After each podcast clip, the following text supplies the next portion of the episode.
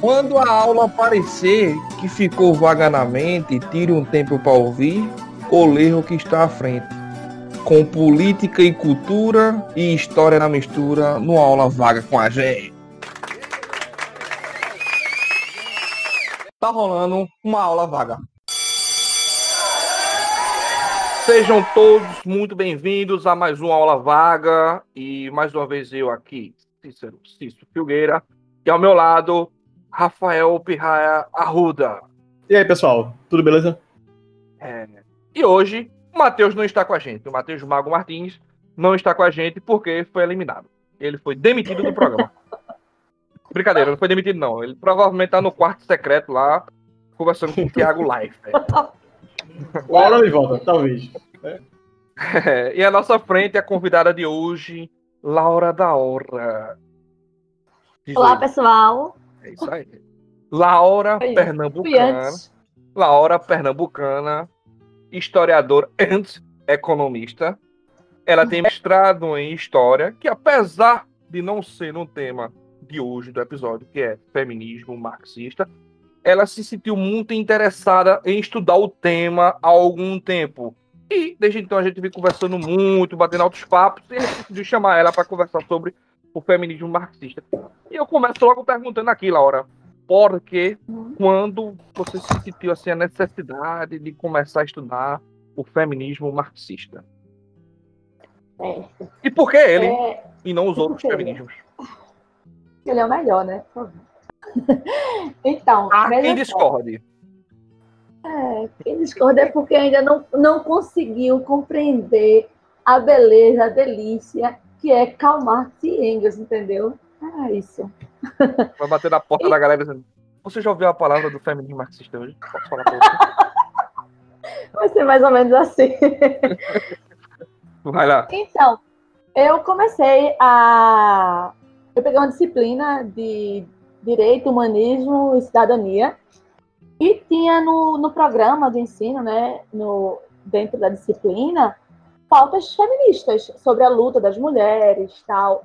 E só, só que, tipo, eu sabia muito pouco, apesar de ter já saído da faculdade, apesar de, de ter conversado já e lido alguma coisa sobre, mas eu não tinha um conhecimento aprofundado. E aí eu precisei é, estudar com mais afinco para poder dar aula, tá ligado? Porque tipo é, é super necessário você construir um ensino sobre a luta da mulher, né? Isso é, é, um, é óbvio. Só que ao mesmo tempo que eu estava estudando sobre o feminismo, eu já tinha uma linha de pesquisa marxista, né? Porque na minha dissertação a gente já tem, já, eu já estudava sobre o marxismo e tal. E aí foi se aprofundando, pá. E eu vi, eu vi, percebe, vi percebendo que existe uma relação muito próxima entre feminismo e luta de classe, tá ligado? E aí é, eu vi que tipo, uma coisa não estava separada da outra. Eu não posso é, lutar contra a opressão é, femini- da- da- sobre a mulher sem lutar contra a opressão de classe, entende? É isso. Então, basicamente, tu já vinha numa linha de pensamento trabalhista ali, É. marxista, e uniu com o pensamento feminista, né? Que tu já tinha Ah, interesse calma. também na Trabalhista pesquisa. trabalhista é outra, outra viagem. Não, trabalhista no Socialista, sentido marxista da, da palavra. É. Não era É. como ela como trabalhadora Ah, sim. se sentia marxista, entendeu? Peraí, eu não tô, eu não tô falando do PDT aqui, não, do PTB aqui, não, viu? Não, Caraca, ver. o PTB, o Mateus. PTB é do Roberto Jefferson. pô. toda vez eu fico trocando os partidos, eu fico trocando os partidos É e o Matheus não tá aqui pra me corrigir, cara. Nome de partido no Brasil não, não, não voga, não. É, meu Deus do céu. Massa, Laura. É, seja bem-vinda de novo aqui pro espaço. Valeu por ter aceitado da gente. E. Então, já nesses anos aí, depois de se descobrir socialista e feminista. Socialista não, na verdade tu é comunista, né? Na real, né? Sou comunista. É, Quando tu entendeu que não se separava essa questão do feminismo e do marxismo, como é que fica a questão, então, da opressão que liga É. tanto a questão de classe quanto a questão da, de gênero da mulher? Onde é que você vai se iniciar isso dentro da linhagem marxista? Tem a É, família também aí nesse bololô, né? É o quê? E a família também nesse bololô. Com certeza. Ah, o início da opressão da mulher, ela começa na família, né? A partir do momento que você vai ter a instituição da família monogâmica, e a família monogâmica, ela tá ligada à propriedade privada, a mulher, ela perde todo o seu, o seu poder, né? A mulher, ela perde o poder, ela, ela vai perder o seu, é, o direito hereditário sobre os filhos, né? Ela vai perder também o poder da casa. Ela não vai poder mais mandar como ela mandava antes, ter autonomia, entende? Porque agora ela é uma, um serviçal do homem, né? É um bem privado dele também, certo? Beleza. Só para, no caso, é, marcar isso historicamente falando, quando tá falando. É, porque é aquilo. Senão vai começar no podcast. Eita, chamaram o marxista no podcast e já estão dizendo que é para acabar com a família. Daqui a pouco vão dizer que é para acabar com a propriedade privada. Sim, claro, também. Mas. Com monogamia. Com monogamia. Tudo isso vai acabar. Mas aí, no caso, é, essa família que você está criticando é, uma, é um tipo de família específica que inicia-se num momento específico histórico, não é isso? É isso. É a família tradicional burguesa, né? Que ela vai surgir com o intuito de, de proteger, de acumular as riquezas. Sabe? Então, então a gente pode apontar ali fim do, do, da Idade Média. Isso? Fim da Idade Média, é. Exatamente.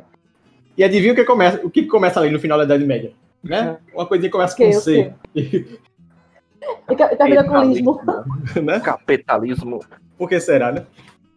Então, aí então, essa família burguesa vai ter isso com o capitalismo e, e aí que se inicia é, esse processo de opressão mais forte da mulher dentro do, desse núcleo familiar, como tu estava falando. Exatamente. É, a gente vai ter o, o famoso binômio, né? Que, é, que vai definir a luta de classe né, contra a opressão, que é o trabalho mais a família. Né? É o binômio clássico que todo feminismo que se pauta, que se preze, ele vai ter que estudar a questão de trabalho e família. Porque a gente vai ter o trabalho, ele vai, ele vai ser o trabalho produtivo, né, que vai gerar valor de troca, ou seja, vai produzir mercadoria e vai ser extraído a majalia, e o trabalho reprodutivo, né, que vem o quê? A partir da família, né? Que é criar, cuidar, educar. Isso é valor de uso. Então, a mulher, ela vai ter que unir o trabalho reprodutivo com o trabalho produtivo. Entende? Então, ela vai, ela, principalmente a mulher é mais pobre, né? Porque a burguesa, normalmente, ela vai, ela não vai, ou ela, ou, não, durante uma época, ela não vai ter o trabalho produtivo, porque ela vai viver é, guardada em casa, no seu santuário, né? e ela só vai ter o trabalho produtivo, reprodutivo, que ainda assim é delegado. E quando a gente tem uma modernidade, a mulher sai, a mulher burguesa, ela vai sair para o mercado de trabalho e ela vai delegar esse, esse trabalho reprodutivo para outras pessoas, né? Com empregada domésticas e tal. Então, aí que a gente vai ver, é, como eu estava falando, surgimento do Estado, o Estado capitalista, né? Que, ao contrário é. do que os anarco, anarcocapitalistas, chega a dar dor falar anarco-capitalismo ao mesmo tempo, né? Ao contrário desses caras que falam que tipo, não existe capitalismo sem Estado, ele é o que assegura essa, essa reprodução do sistema, né? Enfim. Pois é. Uh, mas isso vai se perpetuar e vai se modificar até hoje em dia a gente consegue é, ver isso. Por exemplo, como tu falaste, as mulheres são as mais prejudicadas. Por exemplo, no momento de pandemia, a gente tem que as condições trabalhistas pioraram para a classe trabalhadora. É. E pioraram mais é. para as mulheres e para as mulheres negras mais ainda. A gente viu também pesquisas que apontam que pesquisadores, né, professores universitários, pesquisadores em geral, é, os homens conseguiram, de certa forma, manter um nível de produção acadêmica deles, mas as mulheres não. Porque que esse trabalho reprodutivo que tu apontasse, que a Silvia Federici, né, é, tem toda uma vida tra trabalhando sobre isso, né, produzindo sobre isso, é. conta desse acúmulo de trabalho, essa segunda jornada que chama, não conseguiram manter sua produção acadêmica ali, equiparada. Então você vê que sempre tem um, um, dois pesos, duas medidas, mesmo em ambientes que em tese seriam mais progressistas ou em tese que dariam mais condições para a mulher.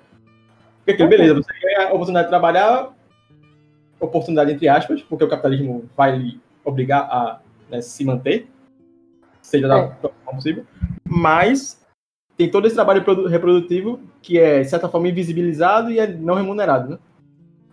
Total. E aí. A gente tem... Engels, né? Tem que falar de Engels para poder comentar essa parada, né? Engels é a base, né, de tudo, assim. É, é muito, é muito engraçado, porque... Lendo, já, galera, que. Engels não era o encosto, como todo mundo acha, ele não era o encosto de Marx. Pode continuar. Não mesmo, não era mesmo. E assim, é engraçado, porque eu lembro uma, um debate que eu estava tendo com uma amiga minha, tá ligado? E ela dizendo assim, que o feminismo marxista, ele não explica tudo, ele é excludente, porque quem, quem criou ele foi dois homens, tá ligado? Só que, tipo, eles não criaram o feminismo marxista, tá ligado? Marx e Engels não criou. Eles criaram um método e a partir desse método a gente vai estudar as relações, né? As relações de classe, de gênero, de raça. E aí é, o Engels, ele vai dar uma sacada genial, tá ligado? Que é a questão de quando é que vai surgir a família, a propriedade privada e o casamento. E ele vai entender que a partir dessa, dessa tríade, tá ligado? Mono, é, mono, monogamia, propriedade privada é, e família, tá ligado? Que ele vai dizer assim, pô, é, a partir disso aqui começa a dominação do homem sobre a mulher. E mais para frente, do Estado e do homem sobre a mulher, sabe? Então, é, as mulheres hoje em dia, as feministas, né? Federici, é, a gente vai ter zilhões delas. É, uma amiga minha, né? A gente estava debatendo sobre isso e ela disse assim, não, mas é, Karl Marx e Engels, eles não, eles não falaram sobre feminismo marxista tal. Aí ela disse, é claro, né? Porque eles criaram um método de análise e a partir desse método a gente vai usar ele para quase tudo, né? Para analisar quase tudo na sociedade. E um, de, um desses quase tudo é o feminismo marxista. E óbvio que a teoria dele, deles não é uma teoria fechadinha, hermética. Pelo contrário, é uma é teoria que se molda, que é flexível. Ele vai, ele vai se adaptar ao longo dos tempos que até hoje a gente está usando, né? E sem falha. Desculpa aí os outros. Mas aí o que acontece? Gente vai ter mulheres que vêm depois deles, que vão fazer críticas a eles por eles não terem é, trabalhado, citado isso, estudado mais aprofundadamente, mas vão entender o período histórico, vão entender o machismo mesmo que tá, estava na época, que não havia essa desconstrução como tem hoje, entendeu? Limitações teóricas, sabe? E que hoje em dia não tem mais, e, a, e as mulheres vão pegar essa teoria e vão aplicar no feminismo, vão desenvolver um feminismo marxista, certo? A gente vai ter Federici, Rosa Luxemburgo, Kolontai, Clara Zeck, é, Angela Davis, entendeu? Então, todas elas, elas vão estar tá, é, aprofundando esse, esse conhecimento inicial de Marx, tá ligado? E de Engels, claro. Porque nosso amigo disse, Engels, Engels não era um zero à esquerda, não, tá? Ele vai pegar as anotações de Karl Marx é, sobre Lewis Morgan, sabe? Sobre essa questão da, da barbárie, selvageria, civilização, como é que se dividia as sociedades antigas. E aí ele vai fazer o livro, a Bíblia, né, da gente, a origem da família, da propriedade privada e do Estado, certo? Então, e ele, e ele é muito trollador, ele é muito, poxa, se meu amigo estivesse vivo, provavelmente esse livro seria mais é, interessante do que eu escrevendo. Ele diz isso no prefácio, tá ligado? É, é fofinho, né? Marx já tinha morrido nessa época, quando ele vai escrever esse livro. Laura. E aí, oi. É, eu não sei se nem se, se cabe aqui, mas, tipo, depois de, de Angel, Engels, é, quem então aponta como uma pioneira no marxismo feminista especificamente falando? De, tipo. As... Alexandra Colontai. Primeira lá que se aprofundou no tema e divulgou mais, no caso e foi Clara, ela. Clara também, viu? Clara Zek, ela tava... Clara Zek, ela é genial. São contemporâneas, assim, no ela... caso. Oi? São contemporâneas. São contemporâneas, é. Mas Clara Zek é muito foda, porque, tipo, Clara Zek, ela vai dizer assim, ó, oh, galera, aqui do comunismo, vocês aqui que a gente tá falando no, no, no partido mesmo, vamos começar a conversar com a coleguinha, a dar espaço às mulheres para falar também, tá ligado? Vão dizer, ela vai dizer, tem um texto dela muito bom, que ela vai dizer assim, ó, o partido, ele tem a obrigação moral de atualizar as mulheres quando elas não vêm para as reuniões, porque provavelmente elas faltaram porque elas precisam trabalhar, cuidar de filho, cuidar de, de dos pais, entendeu?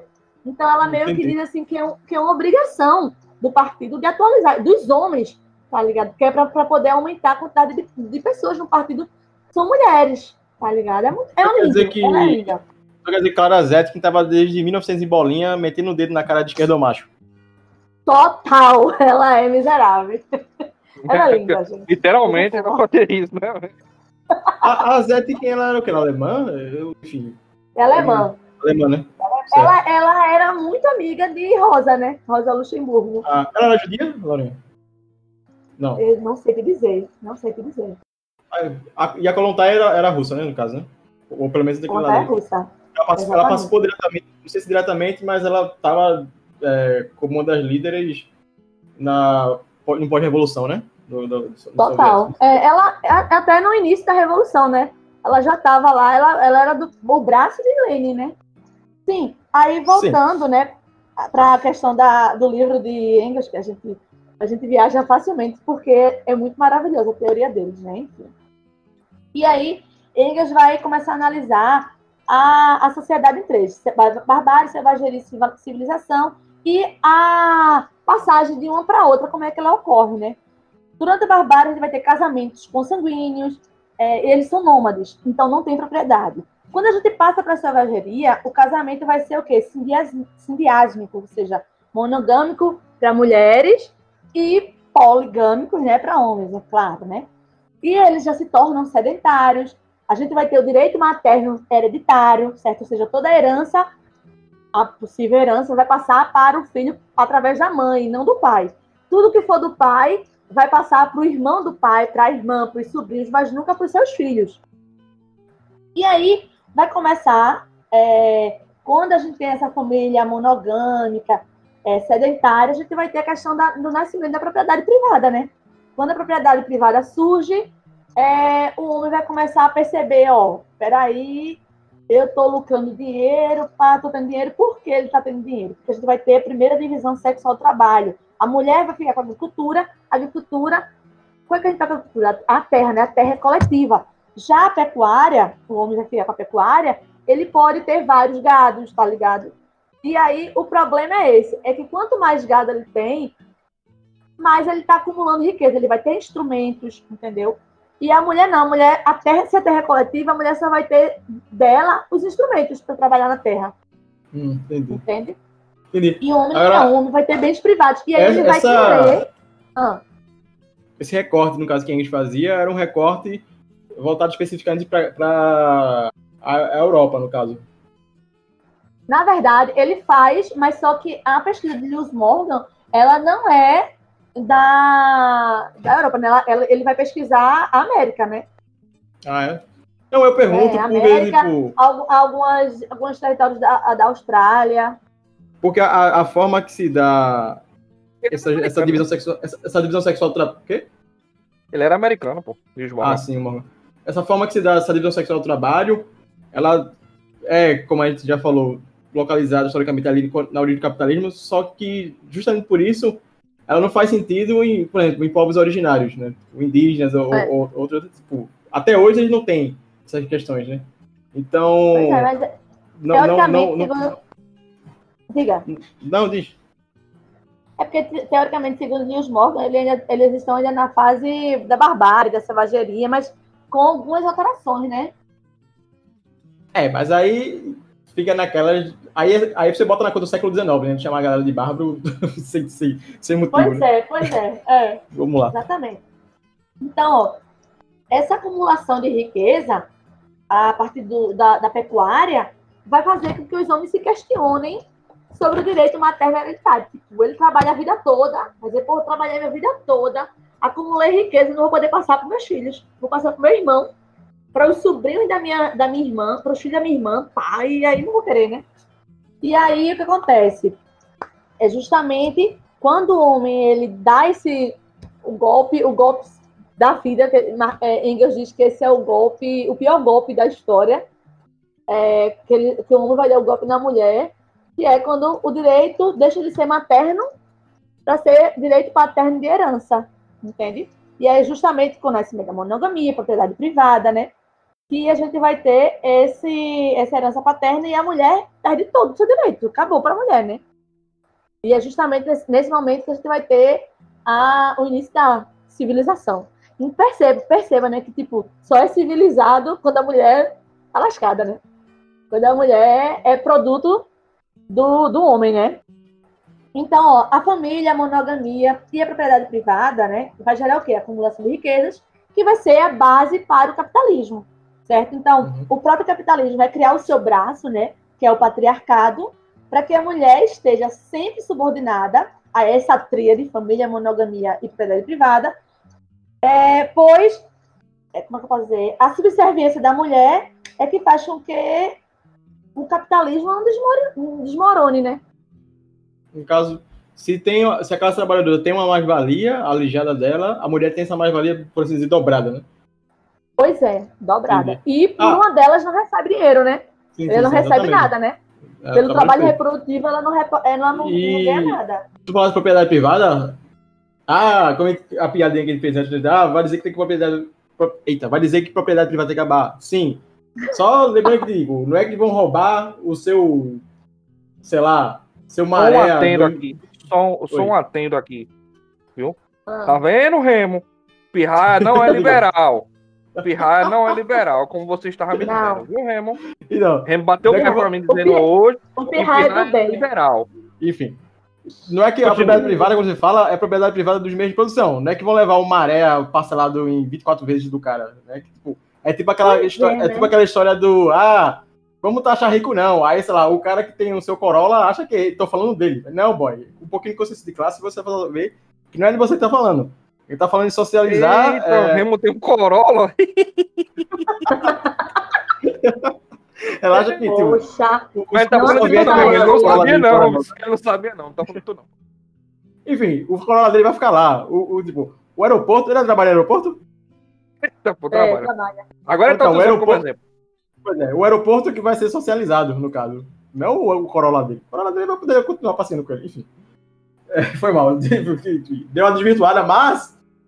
Já que ele tá falando de propriedade privada e trabalho, fala de divisão sexual, essa divisão sexual ela vai se estender, obviamente, até agora, porque a gente ainda está sob, sob o capitalismo, né? Ele, se mutabilizou, se estendeu, se, se quer universalizado e naturalizado. Estava lendo um livro que é, vai até entrando em dica da gente, mais dia menos dia, que é o realismo capitalista. Que a ideia é essa, tipo, as pessoas naturalizaram o capitalismo. E é daí que surge aquela frase trocas voluntárias. Então ele existiu, existiu desde sempre, cara. Né? Ou tipo, não existe neoliberalismo. Só que é aquilo, é porque a gente tá tão dentro dele que a gente não vê mais nada fora, não se imagina mais alternativa. E Exatamente. quando você chega para fazer esse tipo de coisa, rola esse, esse estranhamento tão grande, né? E aí a divisão sexual tá, tá até agora, né? Bem. Até agora. Só, assim, no caso, né, nesse sistema que a gente vive, na sociedade ocidental, se, se der para chamar assim, porque é. em tese Ocidente e Oriente não existe, mas aí, isso é outro episódio. né? É, salvo é, experiências que tentam negar isso, sejam, sei lá. É, porque inicialmente não era, era experiência de tipo, povos nativos da América, povos africanos tinham outra lógica, outra episteme que foram aniquiladas ou quase aniquiladas, né? Mas que ainda se preserva uma, uma, um modo, não é nem só um modo de vida, né? Um modo de, de, de, de, de fazer ciência, um modo de, organização social que é distinta. Com esse na, capitalismo desse estado, e aí vai depender do autor da autora, vai chamar ou de capitalismo tardio, ou de sei lá, capitalismo 4.0, isso aí já é um chutou chutando, ou de neoliberalismo. Enfim, eu sei que ele tá fudido, né?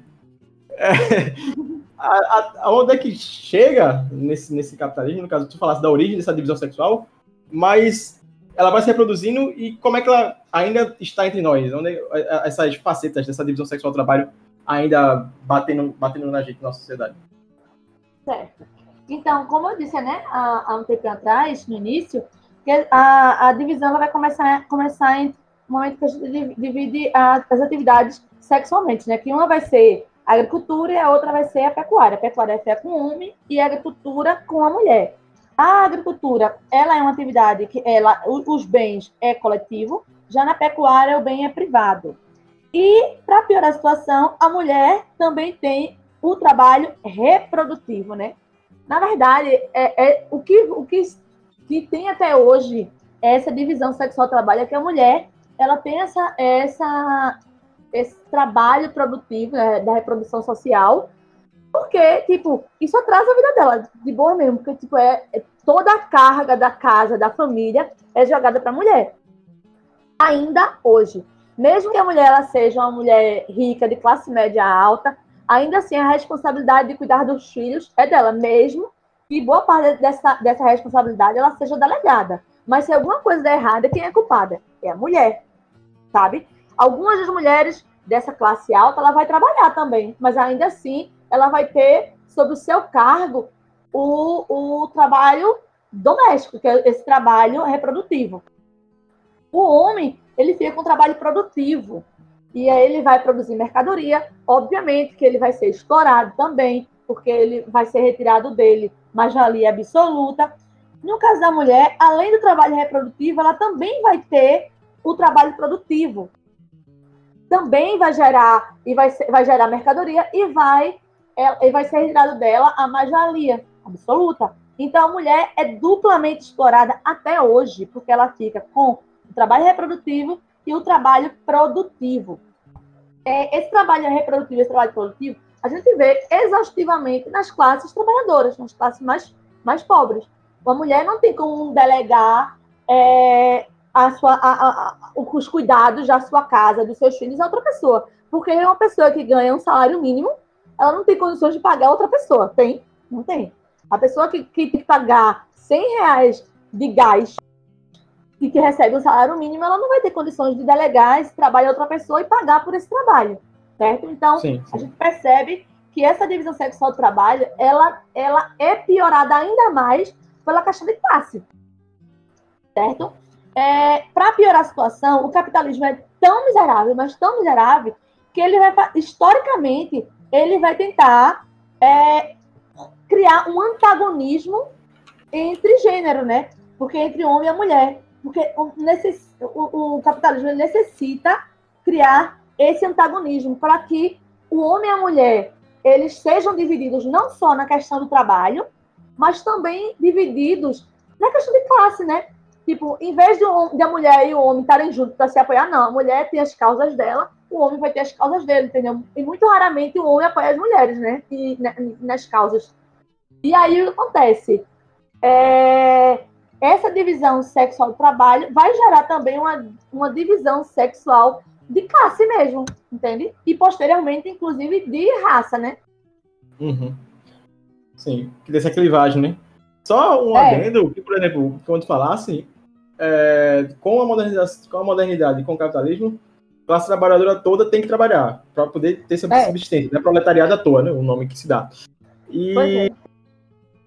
a gente vê, por exemplo, aqui no Brasil, essa questão da mulher, sei lá, 30 milhões de famílias, salvo engano, são é, chefiadas por mulheres. Então, esse trabalho produtivo, que inicialmente poderia ser, dizer que é o homem que tem que dele, é, é delegado a ele, aí você vai entrar toda aquela é, narrativa ah, do homem provedor tudo mais, que também foda a é. cabeça do homem, né? Tipo, o machismo intrigado no patriarcado não, não, tipo, não só lesa a mulher, claro, que é ela que vai arcar com a grande parte, arcar com ele, mas o homem vai ter essa, essa, essa figura que ele vai ter que, se não chegar, ele não presta, né? É. Então, a gente tem no Brasil, pronto, milhões de famílias que são chefiadas por mulheres. E aí tem pais que abandonaram filhos, é, enfim, viuvez. Eu tenho por quê? Ela vai ter que chefiar, porque não há outra escolha. Ela tem que é. liderar sua família e arcar com um trabalho produtivo e, ao mesmo tempo, né, tomar de conta. A gente sabe. É exatamente. Exatamente. Com a pandemia, isso piorou mais ainda. E, e, é aqueles arranjos familiares que tem aqui no país da gente que é muito comum. De famílias que moram o, o, o filho com os, é, os, com os avós, com o tio, é, a, a, família brasileira tem muitas essas, essas conurbações, para dizer, para usar um termo é. bem geográfico. A avó, as, as filhas com seus filhos moram com a avó, e normalmente uhum. as filhas estão desempregadas e é a avó que banca a família, tá ligado? Uma aposentadoria que era, que, era, que era a última pessoa da família que vai se aposentar, né? Porque a gente se aposenta mais, né? Ah.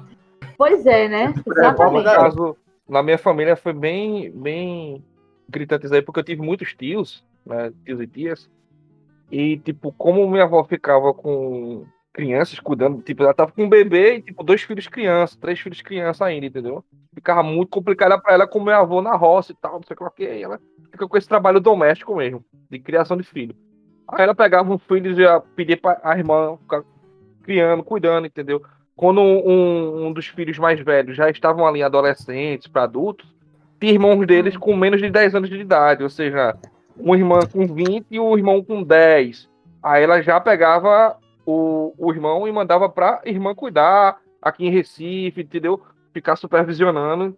A minha família teve muito disso, de parentes tomar de conta por um tempo, de sim, o irmão sim. mais velho cuidar do mais novo em outra cidade. Meu pai mesmo ficou sob tutela de um tio meu, aqui um tio mais velho, quando meu pai estava no colégio interno, entendeu? Ou seja, minha avó ficava articulando essas paradas, enquanto, pelo que meu pai diz, né? Enquanto meu avô tinha um objetivo de ter mais filhos para a lavoura, minha avó foi contra. Ela disse: não, meus filhos vão todos sair daqui e vão estudar. O resultado foi esse: que tive tá vários tios em vários lugares e não ficou para a roça, mas praticamente nenhum. À toa, né? Um tio meu mais velho que até, mora até hoje lá. Como é? Verdade. Não é proletariado à toa, né? O filho realmente vira mão de obra, né? Porque tipo, na época dos avós é. da gente, velho, tipo, a galera tinha muitos filhos, minha família também é grande, tá? Por parte de mãe foram 11 filhos, se não me engano, foram 10 Exato. filhos. E, tipo, minha, a minha tia, a mais velha, a irmã mais velha, ajudou a cuidar dos outros irmãos todinho. Tipo, rolava muito isso. Okay. Fora quando você não tinha a questão do, do trabalho para fora, né? Ah, tem que cuidar da família, é. o cara sai pra trabalhar e você não vai trabalhar pra fora. Lava, e ainda passa, mais E ainda ah, mais na, morando num sítiozinho, entendeu? Que é, é trabalho então, rural, e o trabalho rural é o trabalho familiar, né? Então... que era na, na zona rural, né? Tipo, rola é, essa, essa, essa migração, né? Entre centros para poder aproveitar, pegar uma coisa melhor, né? Vê, vê, vê a questão. Hoje, eu estava lendo é, um artigo de Helena Irata, muito bom esse artigo, eu não me lembro o nome, mas ela vai dizer que 70%, veja, 70% do trabalho doméstico ainda é feito por mulheres. Depois, se tu lembrar o nome, fala pra gente que ele bota na descrição aqui do episódio. Falo sim, beleza. Então, vê, vocês estão falando dos avós de vocês, pá. Mas, tipo, imagina que hoje em dia, ainda, 70% do trabalho doméstico é feito por mulheres, veja. Hoje, com todo o discurso de ah, homem tem que ajudar em casa, não sei o uhum. que lá, blá blá blá. Aí a gente vai para uma questão, tipo, num, num próprio é, artigo dela, né, ela diz assim: que 17% das mulheres ocupadas são empregadas domésticas. Ou seja, além disso, é. ocupam cargos mais baixos, tá ligado? Sim. E 30% ainda né, em mercado de trabalho são precarizadas sem, sem proteção social e direitos. Diga aí. O que está aumentando mais ainda mais a precarização, né? Porque no tipo de capitalismo que está né? agora, direitos sociais estão sendo eliminados, direitos previdenciários, direitos trabalhistas. É. E é. a tecnologia que, em tese, deveria libertar o trabalhador, por assim dizer, está servindo para criar um capitalismo de vigilância em cima da gente, precarizar é. ainda mais e uberizar, né? Para usar um termo é. aqui. Na verdade, é engraçado, é que, é, é que a tecnologia, ela não, não é a nosso favor nunca, né? Porque não, às vezes você tenta, você tenta modernizar a sua casa, na tecnologia na casa, para você ter mais hora livre, livre mas essa, essa hora livre ela não, é, não é usada para mim, para descansar ou para me divertir. Não, ela é usada para quê? Para eu fazer hora extra, para eu trabalhar mais ainda. Diga aí. Sim, sim. A produtividade tem que estar lá, lá em cima e a burocratização acompanha ela. Você é o Nelson é. da, atenção. E, e, o Brasil não tem condições nenhuma de, de entrar no, na. Eu tava falando no podcast outro dia, a gente tá muito atrasado em relação à automação. Eu tava vendo, tipo, a China, ela. A China é foda, né? Em relação a isso. É. Tiveram um estado e viram, não, ó, fudeu, ele vai ter que mandar a galera estudar lá fora, é, porque, tipo, roubou pra caramba, vai assumir trabalho, vai se perder um monte de gente.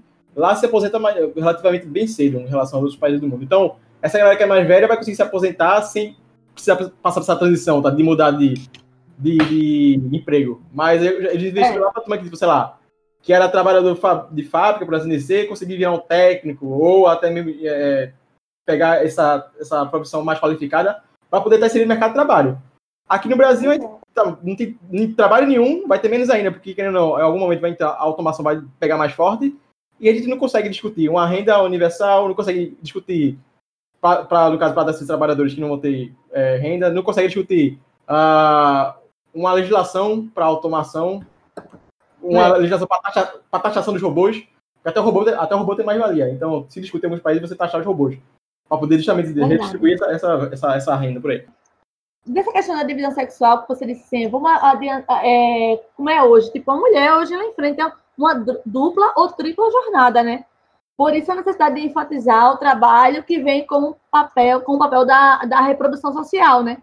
Então, além de trabalhar em dois, três lugares, além, ainda tem a questão da reprodução social. Eu fico vendo professores, né, como a gente, trabalhar e ter filho. Eu, eu não consigo, porque, tipo, eu trabalho quando chega em casa, eu tô morta, quer deitar. Tá ligado? Você trabalha o dia todo, você quer deitar.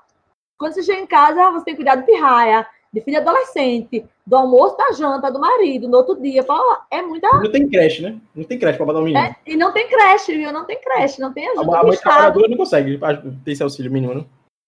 Pois é, pois é. A gente tem aqui é, essas é, frases imortalizadoras, né? Que é o lugar da mulher na cozinha, a mulher esquenta a barriga no fogão e esfria no tanque, né?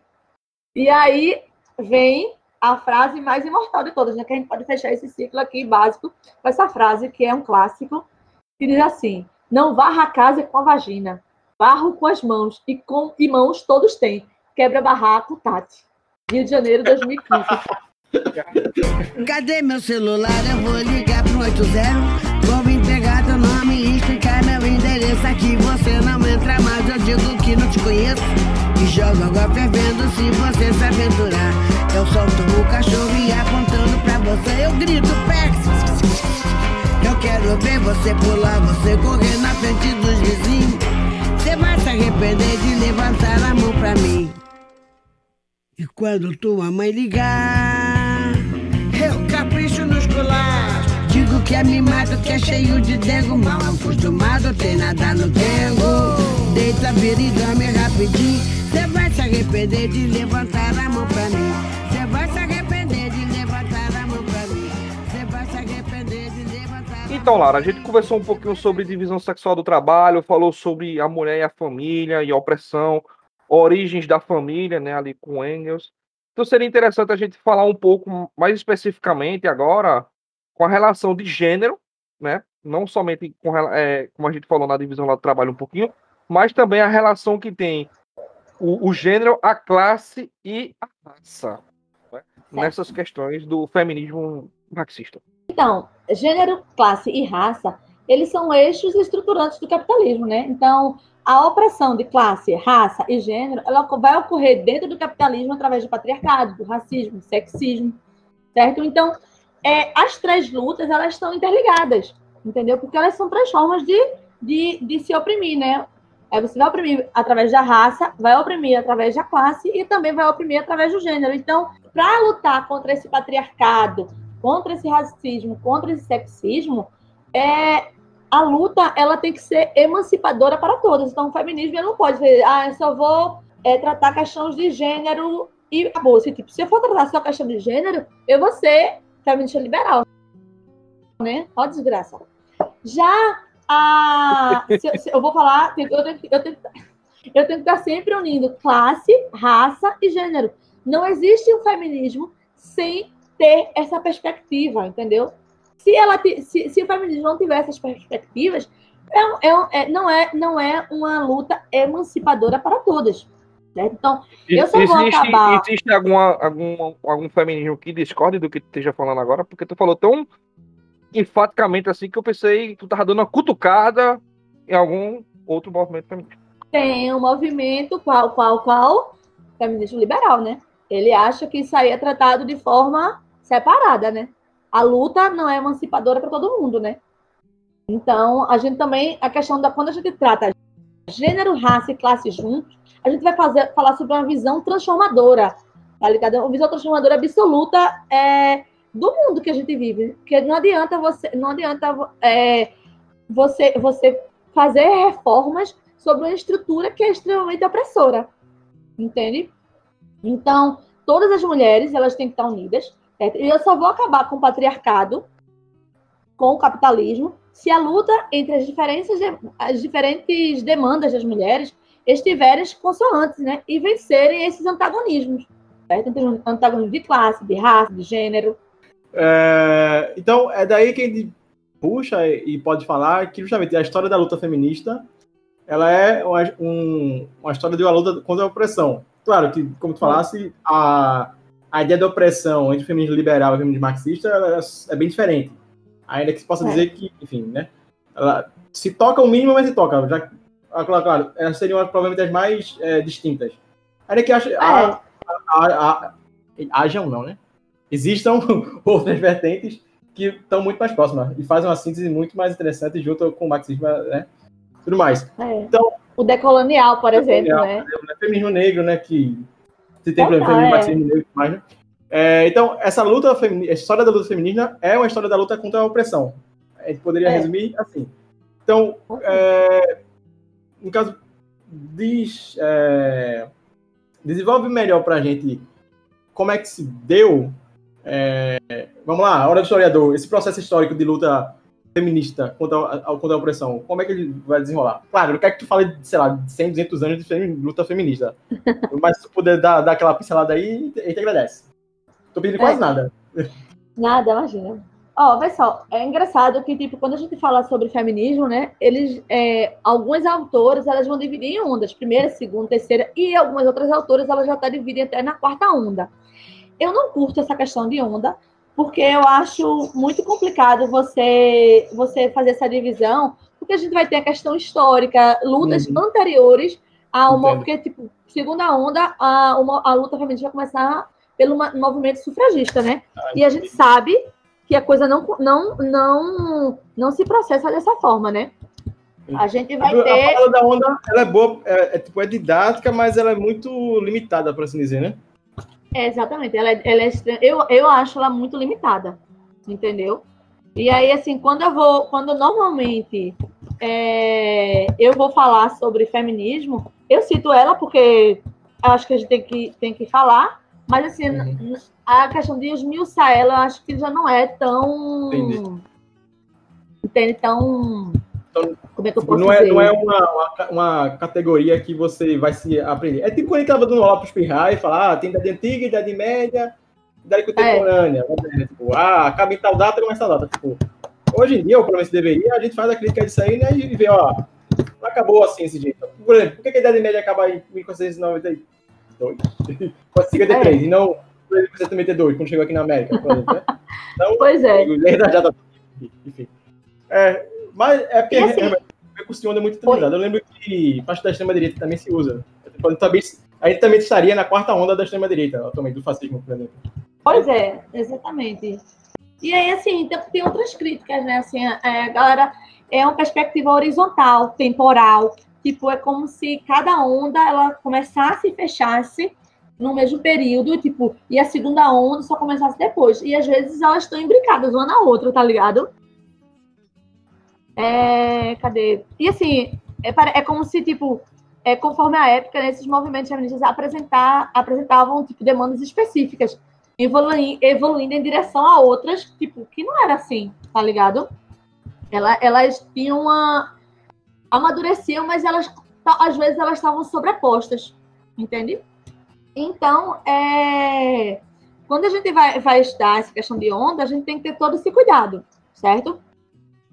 É, mas quando a gente vai ver o, X da questão aí, não é. Não começa no movimento sufragista, tá ligado? O movimento sufragista ele vai ter várias, é, vários pontos que a gente vai discordar. Eu, enquanto feminista marxista, né? Porque muitas vezes é, um, é, é uma, uma demanda é, por direitos.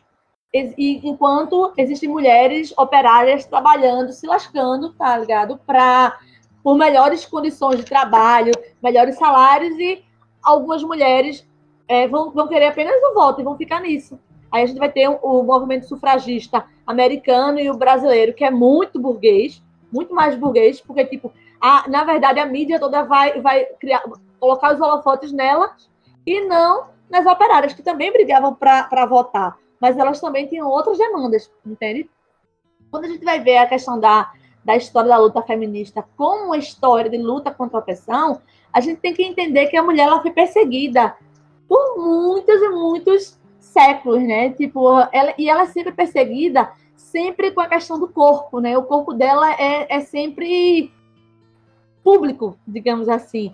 O corpo dela, a, a, a, a igreja, ela vai dar, ela vai estar sempre querendo disciplinar esse corpo, ela vai estar sempre é, vigiando esse, é, os crimes de reprodução, com aborto, é, contraceptivo, sodomia, infanticídio, né? Então, a igreja ela vai sempre procurar a questão do matrimônio, da sexualidade. O Estado depois ele vai também começar a se intrometer no, no corpo da mulher, né? Esse Estado ele vai fazer políticas, políticas sexuais, que é absurdo, tipo, você vai ter um momento da história que a prostituição ela vai ser proibida. Tem outros momentos que a prostituição ela vai ser discriminada descriminalizada, né? E a gente vai chegar até, até a ter bordéis, bordéis municipais. Veja, veja o, o, o ponto, né?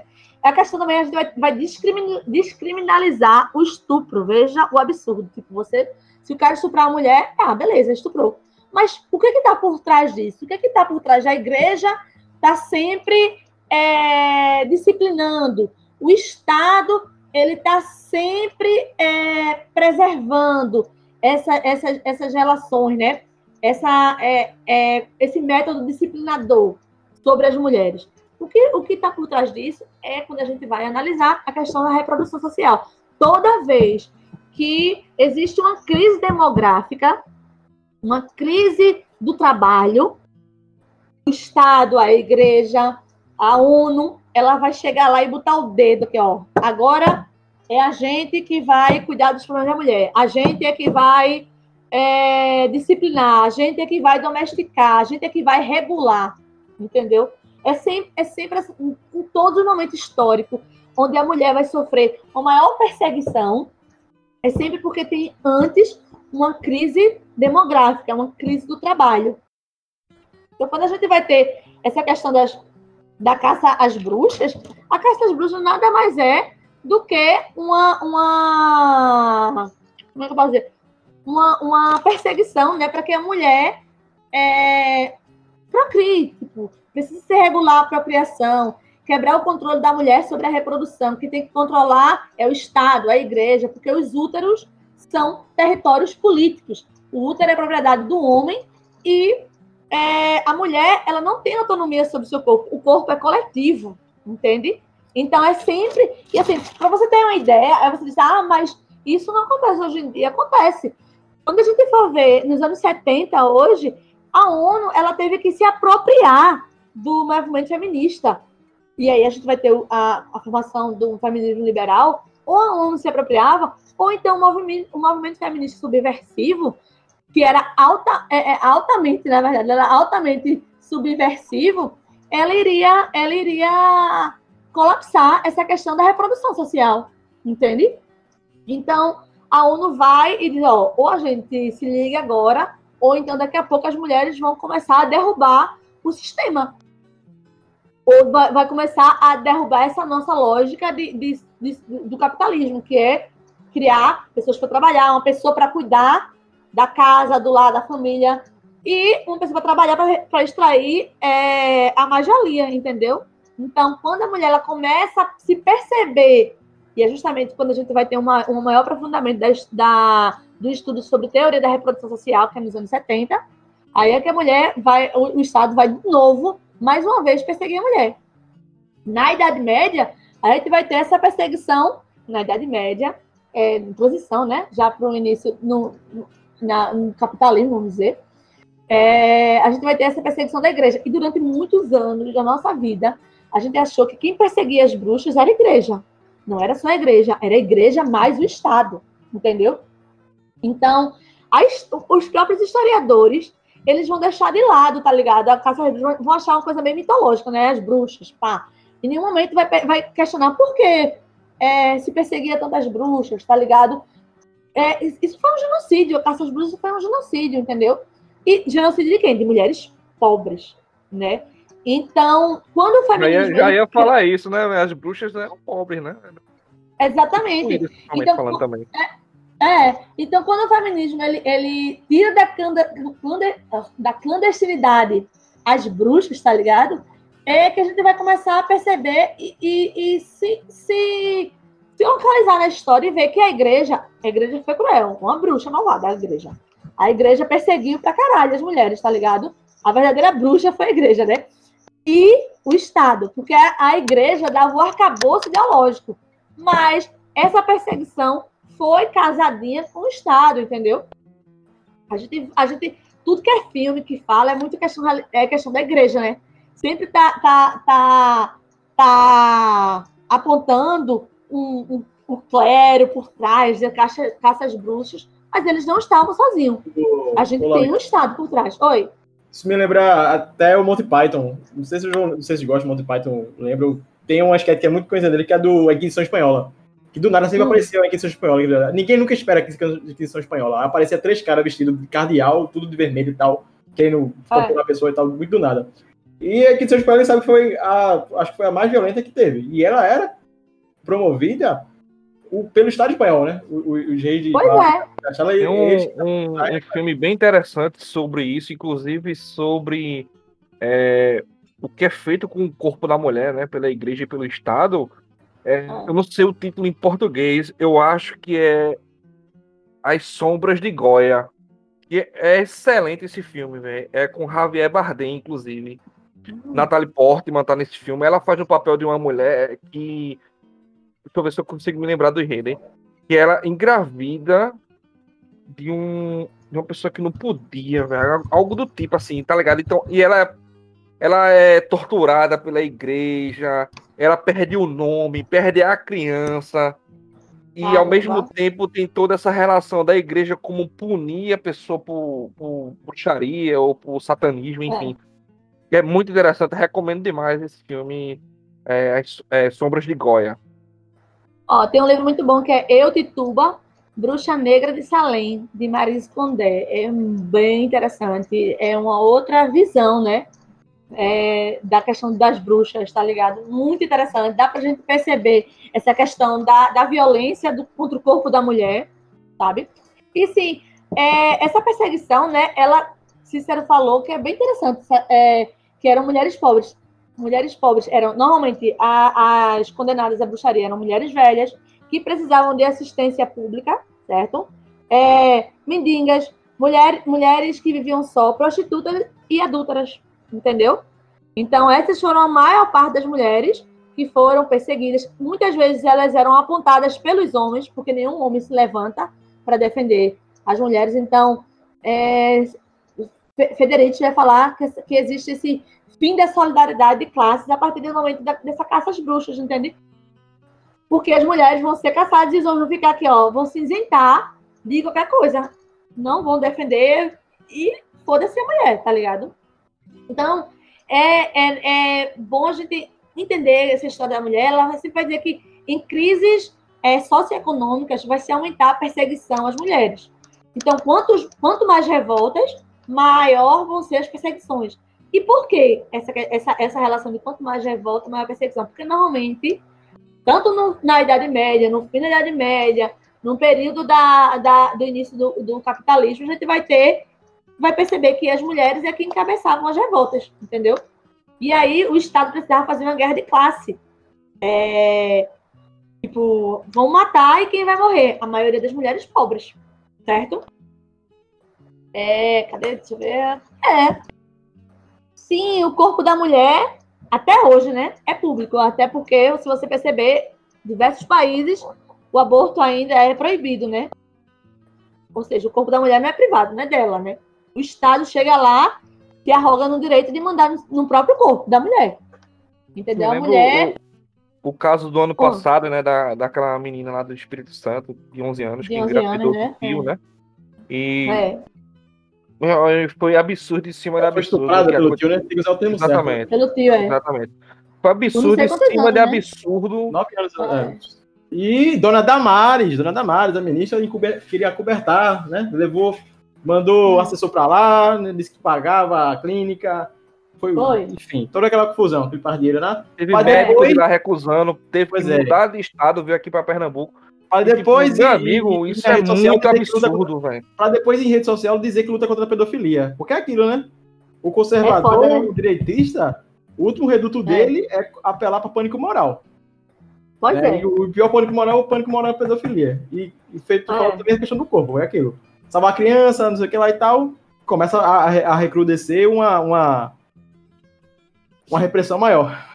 E, é. às vezes não chega a falar do corpo vai ser público, às vezes nem a questão da boa, é coisa muito pior. Dependendo do país, a, sei lá, você tem países, sei lá, eu lembro da Rússia um tempo atrás que estavam passando uma lei que o marido bater na mulher, se, tipo, se tivesse um limite, tipo, não seria contravenção penal e tudo mais. Limite você como? país... De tapa? É, tipo, Ah, porra, mas fudeu. é, a Rússia é foda, pô. Tipo, é, não é a Rússia soviética, não, que, que a mulher tem direito, não. Tá achando aí que vai. Por falar, Um dia desse aqui teve a, aquela, aquele argumento jurídico, né, que foi finalmente inconstitucionalizado. não, Foi- nem foi constitucionalizado isso. É porque, tipo, era uma tese de defesa que usavam, tá? Do, Exatamente, exatamente. Eu acho que eu vou usar o termo técnico jurídico errado, né? Porque a gente é da área. Mas aquele negócio da defesa honra, né? Que aí nos utilizavam, né? Tipo, ah, Meu matei, amigo, matei minha mulher porque ele é vegano porque tava defendendo minha honra. Pô, a tua- 2021. Antes de usar isso, é absurdo, né? Pois é, falando em Rússia Soviética, quando a mulher tinha direitos, Laura, a, a gente meio que separou aqui um, um- tempo, um espaço, para falar um pouco sobre a, a experiência revolucionária lá na Rússia e de ela foi pioneira em alguns, em alguns aspectos em relação a direitos, femi- direitos femininos, enfim, a questão É. de re- re- reformulação do, do- da família e tudo mais. Então, eu sei, um- eu sei um pouquinho que eu lembro de ter lido alguma coisa do livro da, da, da Wendy Goldman, naquele Mulher Estado de Revolução. Ela comenta, né, que é, do, no pós-revolução os soviéticos discutiam pra caramba, né? Tinham, tinham as suas é, dificuldades, porque, enfim, você faz a revolução, no outro dia não tá tudo pronto, né? Você tem que, né, obviamente, coisa da parada. É. E se tinha também as dissidências, né? Normal, as discussões sobre ah, até onde o papel do Estado deve ir, ah, a família, a família ainda tem um, um, um papel ético, ainda tem um, um, sei lá, não tem mais um papel econômico, mas. Então, mais ou menos, como é que foi, como é que era essa ideia da, da família e do direito da mulher, ali na, na, na Revolução, ou e pós-revolução, imediato, no caso. Certo. Então, é, tudo na, na, na, na nesse pós-revolução, né, que acontece? Tanto Lenin, que ele, Lenin, ele é fiel leitor de Marx e de Engels, né? Então ele vai achar, ele vai, ele vai, a primeira coisa que ele quer fazer é justamente acabar com essa opressão sobre a mulher. E aí como é que ele vai acabar? Ele, ele acredita que através da abolição do casamento, da monogamia e da família, isso aí afetaria diretamente a base da acumulação do capital e, consequentemente, afetaria a, a opressão feminina, né? Tipo, e, e provavelmente acabaria. É, e assim, a teoria dele era o definhamento da família. É, O que seria esse definhamento da família? É, ao, e aos poucos, matando a família tradicional burguesa, entende? É, tanto tanto é, como é que eu posso dizer? Isso, isso, Helene ele vai se basear nos estudos de Engels sobre essa questão da família, entende? Então, atrelada à corrosão gradual da propriedade privada, do avanço social, o avanço do socialismo e a inserção da mulher na classe trabalhadora, a gente vai ter o quê? Esse definhamento da família. Então, para ele, a superação é, da família monogâmica, certo? Essa família que é, que é um modelo estrutural da família nuclear burguesa, ela faria com que surgisse novos homens, novas mulheres. A educação ela seria coletiva e socializada da criança, o cuidado também, entendeu? E para a Lene, o trabalho reprodutivo era de todo mundo, inclusive do Estado. Porque quem mais tinha interesse é que as crianças fossem bem educadas dentro desse, do, do conhecimento é, comunista, marxista, e a partir disso aí eles fossem levados para, para, para trabalhar e tivesse consciência de classe. Quem mais, quem, qual quem mais tem interesse nisso do que o próprio Estado, tá ligado? Então, é, Lane ele vai achar que, antes de tudo, é preciso superar a família monogâmica. E assim, é, o, que é, o que é massa neles é que, tipo, a ideia não é acabar assim, ah, vamos acabar e uhul! É, oba, oba. Não foi assim, tá ligado? É, é a ideia de superar. Então, eu acho massa, porque o marxismo, né, comunismo, ele tem a ideia de superar. A gente supera etapas, porque não é uma coisa de um dia para outro, entendeu? Ela vai precisar, você vai precisar criar condições materiais para que isso aconteça. Então, é, eu vou dividir aqui duas, em duas, duas etapas, que é a era Lenin né, e a era Stalin. Vamos assim. Se divide assim, a gente pode dividir em questão de era, mas estou falando mais para efeito de didatismo mesmo. É, com Lênin, a gente vai ter o Código do Casamento da Família e da Tutela, em 1918. A gente vai ter, é, em 17 ainda, a, o sufrágio universal. A mulher vai poder ocupar cargos públicos. É, a igualdade de direitos, é, a igualdade geral em si, entre homens e mulheres. Fim da propriedade privada. A gente vai ter uma coisa que vai gerar caos, é a tal da coopera, cooperativa de paz.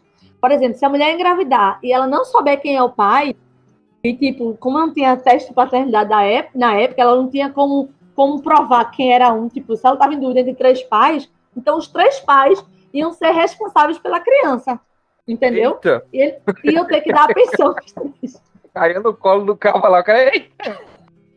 Ah, É, beleza. assuma, rapaz, assuma. Sua cooperativa. É, Interessante. assuma, você- O interessante, não foi te falando, porque, tipo, existia essa. Complica também, eu acho que fazer a certidão do nascimento nesse caso aí. Tem que colocar três nomes no caso, né? Tem que colocar os E três o nome- nomes, é. O nome russo é grande pro peste, né? Imagina o nome da criança, como é que ia ficar. Não. É, A pensão a tá também, eles, falando- gente eles tá eram falando obrigados a dar exemplo- essa pensão. Ah, a gente tá falando do exemplo de três, né? Então. Pode É, mais, né? três, né? Tinha mais, né? Com certeza. definhar, de superar, que é justamente, tipo, a ideia da família, porque ela é necessária no capitalismo também, né, obviamente não só por isso, existe o laço afetivo e tudo mais, o laço emocional, ele é uma É. coisa que você não pode, como tu falasse, né, que vai acabar do nada, você, tipo, ah, não tenho mais mãe, não tenho mais pai, e vira zona. Mas existe a questão econômica da família, e isso aí que limitava É. as pessoas. A partir do momento que Ô, você... ô, Exatamente. Ô, Laura, só, Hum. só antes de, de partir para o próximo ponto, ainda falando desse. Volta, Deixa eu só terminar. Ah, tá, então vá, então vá. É, a primeira que você tem refeitório público, você tem funcionário, é, a limpeza Lavanderia pública. Mas É. é mais a mulher que faz isso, mas tipo, Creche, né? creches e tudo mais. Que essa, essa, esse trabalho que antes era enclausura- enclausurado na cozinha, na sala de estar e tudo mais, ele sai da casa, do privado, e vai para o público, você começa a dar mais espaço para esse essa mulher sair e entrar no soviete, entrar na vida pública, enfim, É. entrar na militância, mais em pé de igualdade, né? Então, É, e assim, ficar assim, né? É, é, como, é como a gente diz, né, né, Arruda? É aquela questão. A- é, o Estado tomou para si uma parte desse trabalho reprodutivo, né? A ideia é essa. O Estado ele precisa dividir com a mulher, com o homem, o trabalho reprodutivo. Não pode só ficar para ela. Se ele quer que inserir a mulher no Cuidado mercado para não de confundir trabalho, com ter controle, né? Pra é, dividir função exatamente. e não ter controle. É. feito- Não era nem a É. divisão, tipo, era, era mais que isso, é, tipo, era a abolição. Porque, tipo, o funcionário, o funcionário público faria, né? Você- É, exatamente. Eles iam, eles iam delegar funções para que outras pessoas fizessem, educassem os seus filhos. E isso por quê? Porque ele queria a inserção da mulher no mercado de trabalho, entende? E aí, obviamente, que isso vai gerar muito caos, porque a gente está falando de um Estado pobre, paupérrimo, entendeu? Pós-revolução. Várias, uma guerra civil, entende?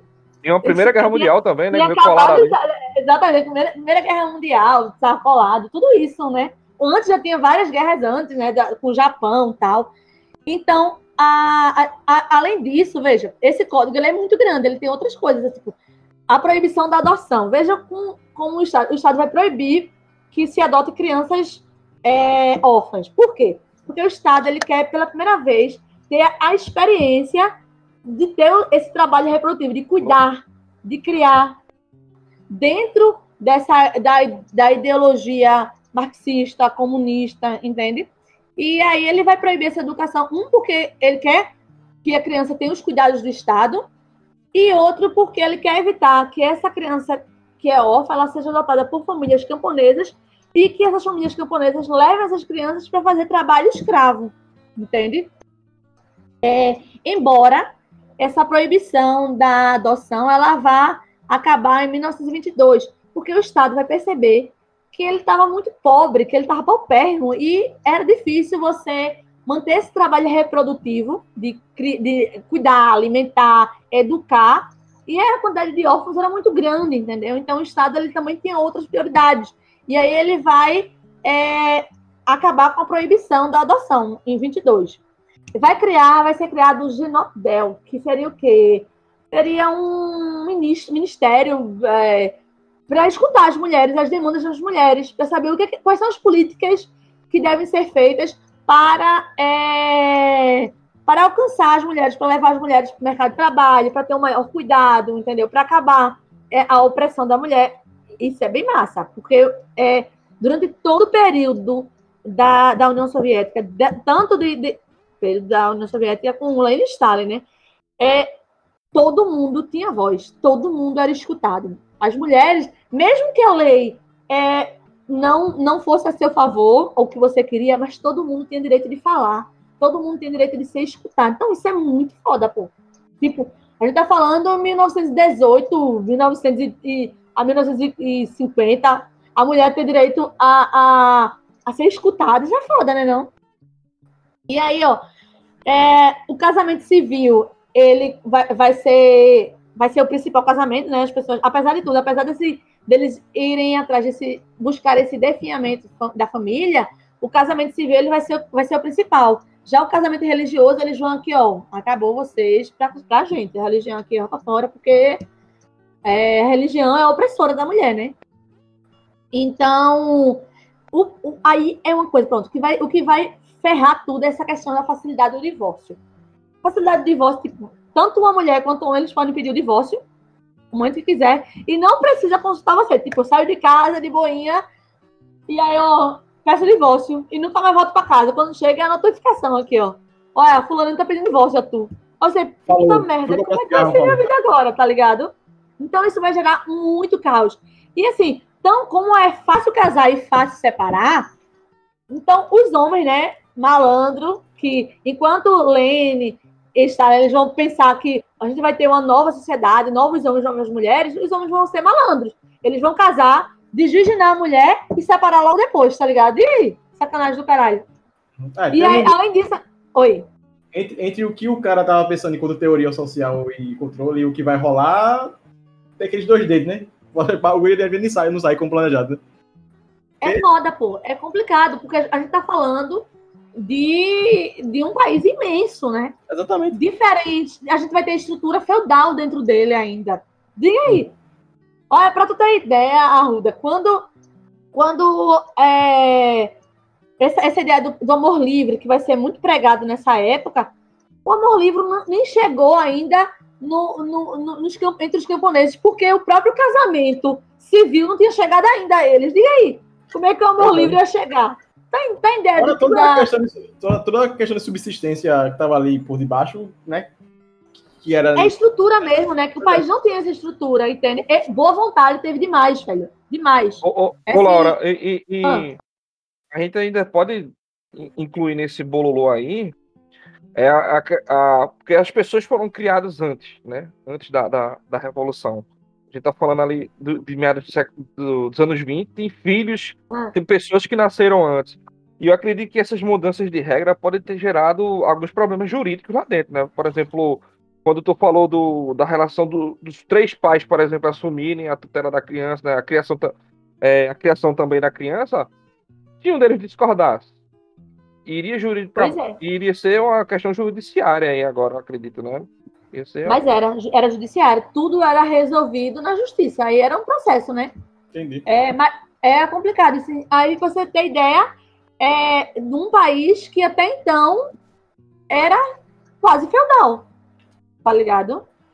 Aí a gente vai ter 1920, que aí é o que é o marco, né, do, da, da, da liberalização dessa, da mulher, né, da emancipação da mulher, que é o aborto legal.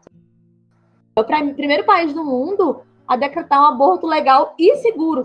Agora, esse aborto ele é feito é, pelo Estado, certo? Entendi. Não é. Não, qualquer pessoa não pode fazer esse aborto. Então, era qual pelo Estado. Qual, era os pré-requisitos? Tinha que fazer uns testes, no caso, uma triagem, né? Não, não de quais pré-requisitos? Não, tinha idade, é assim, de filho, como é que era? Não, não, tinha, tinha, tinha algumas, alguns pré-requisitos, mas principalmente é, quem é que a gente chama de lista de espera eram as mulheres solteiras e desempregadas que tinham é, preferência nisso aí. Mas o problema é que quem tinha mais vontade de abortar eram as mulheres, a maioria que abortava eram mulheres casadas, já tinham seis, sete filhos. E, tipo, país, a galera tá passando fome, a galera tá na miséria, você vai ter mais um filho, entendeu? E aí, onde é que ficava esses hospitais para fazer aborto? Era nas cidades. E as mulheres do campo? As mulheres mais afastadas. E a espera, a longa espera, é, para que todo mundo tivesse abortado. Quando chegasse no meu lugar, minha barriga já estava quantos anos? Quantos meses, tá ligado? Já não podia mais, né? Já não podia mais, entendeu? Esse aborto legal, ele era. Não era para um, um, direito individual é, da mulher, não, ao, ao seu próprio corpo, não, viu? Era uma proteção coletiva. Tanto é, é, Lenin e assim, muitas pessoas do partido, eles vão falar assim, ó, o aborto é mais por uma questão é, de crise mesmo, porque a galera tá passando fome, tá ligado? De miséria, do que questão de corpo. Até porque nessa época a gente não vai ter uma discussão tão aprofundada, né? Sobre é, a questão do corpo da mulher, né? Os direitos reprodutivos, né? Então, quando a gente vai passar para Stalin, Stalin vai dizer, ó, essa história de defiamento da família não tá boa, não tá legal. Tá, tá, tá trevoso, porque tem muita gente passando fome. Essa questão do, dos pais, de, de três pais pagar uma, uma, coisa, três, quatro pais, de cooperativa dos pais, que os pais não estão pagando. As mulheres estão passando necessidade com filhos, sem ter como, como bancar essa criança sozinha. A gente vai ter é, muita criança na rua, muita criança na rua.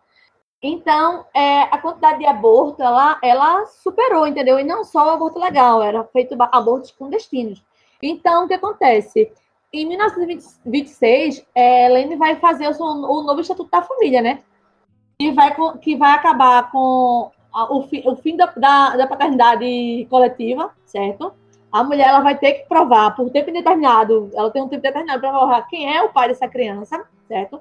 A propriedade é, pós-casamento, ela passa a ser dos dois. Tipo, toda vez que eu comprar uma propriedade depois do casamento, é da mulher e do homem. E isso era muito, muita treta dentro do, da, da questão agrária, né? Porque às vezes o homem já ia com a terra e aí tinha que dividir as coisas com a mulher, era um processo. As crianças agora elas vão passar a ser adotadas porque o Estado vai reconhecer que não vai ter condições de arcar com os seus cuidados reprodutivos, certo? Então, é, Stalin vai dar um caráter diferente se, se Lênin vai dar um caráter mais livre, Lênin, Stalin vai dizer assim, ó, a gente precisa controlar essa questão, vamos organizar isso aqui, porque a gente só vai passar para esse estágio é, do final, de, de, acabar com a família se a gente conseguir é, organizar todo o país, entendeu? Se a gente não organizar, a coisa tá, tá trevosa.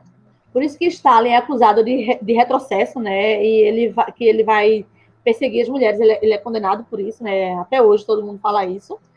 Mas ele vai, ele vai dizer o quê? Que nessa, em 1936, com a nova lei da família, ele vai fortalecer a família monogâmica, vai dificultar a obtenção do divórcio, que era um processo, essa questão do divórcio, que todo mundo se divorciava e era o tempo todo. E assim, as, mulher, as mulheres eram das que mais se queixavam disso. Tipo, casei, vou dividir as contas e agora, como vai separar, me deixa de filha aqui, entendeu? É complicado, foi complicado. Mas, ao mesmo tempo, ele vai aumentar a, os dias de licença maternidade, vai aumentar o tempo de, de ele vai aumentar, se o pai, se o pai não, não pagar a pensão, ele vai aumentar a, o tempo de prisão, certo? Dos pais. Vai aumentar o número de creches, de maternidade pública, de refeitórios, entende? É, vai, com, relação, com relação ao órgão ah. que tu falou, que ele, ele colocou fim àquele órgão que impronunciava o nome dele. É, Genopdel. Que é o que devia para ouvir, não era. As mulheres. Exato. É. Isso aí, ele tem alguma justificativa legal para isso aí, ou isso ainda é, ou é criticável nele?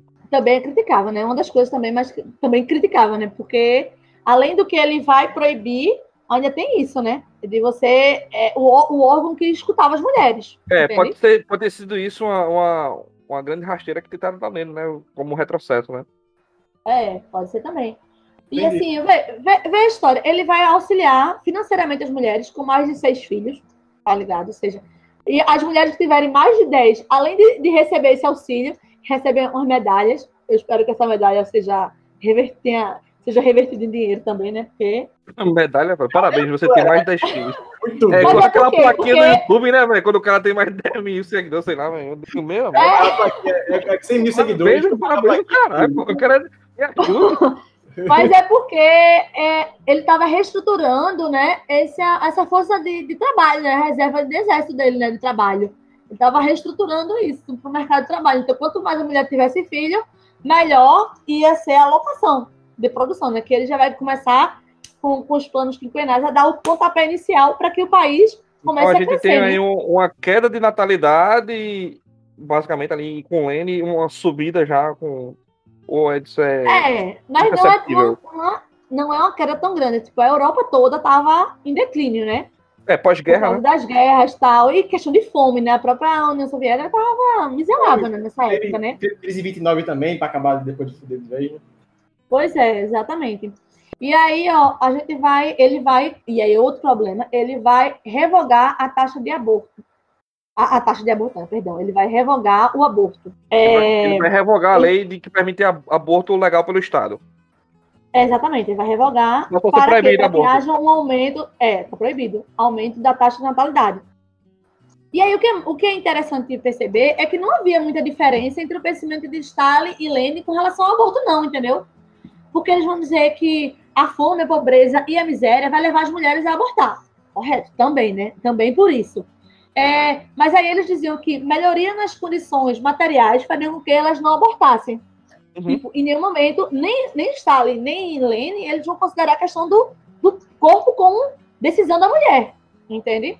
Entendi. Então, a decisão ela não era pessoal, ela vai ser social, porque É. existiam as necessidades reprodutivas. Eles pensaram só no fato de fatores externos influenciassem a mulher a abortar. É, exatamente.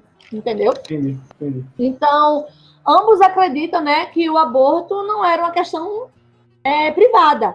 Na época também era pouco desenvolvido o conceito de direitos reprodutivos da mulher, né? Mas o fato é que o Estado ele estava despreparado financeiramente para garantir às mulheres lar, educação para crianças, con- contraceptivos, ô, entendeu? ô, ô, Lauro, só com a pauta do aborto também interessante, pra gente fechar agora, amarrar aqui. Ah, Falasse de Lenin e Stalin, que foram as duas grandes lideranças ali dessa primeira grande parte do, do pós-revolução, né?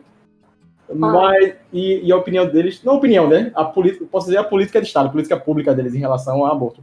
Mas essas, Ah. lider- essas lideranças femininas, é, tipo, por exemplo, a Kolontai e outras, elas eram de opinião diferente da deles e apoiavam o aborto, afinal, enquanto mulheres que eram, ou é, elas apoiavam eles enquanto liderança partidária, liderança revolucionária? Sabe dizer se tinha essa Então, discussão? sei, a maioria dele, das mulheres, a maioria, elas iam nessa, nessa ideia com, com Lene também. Eles, a- Kolontai mesmo, Kolontai vai dizer isso, tá ligado?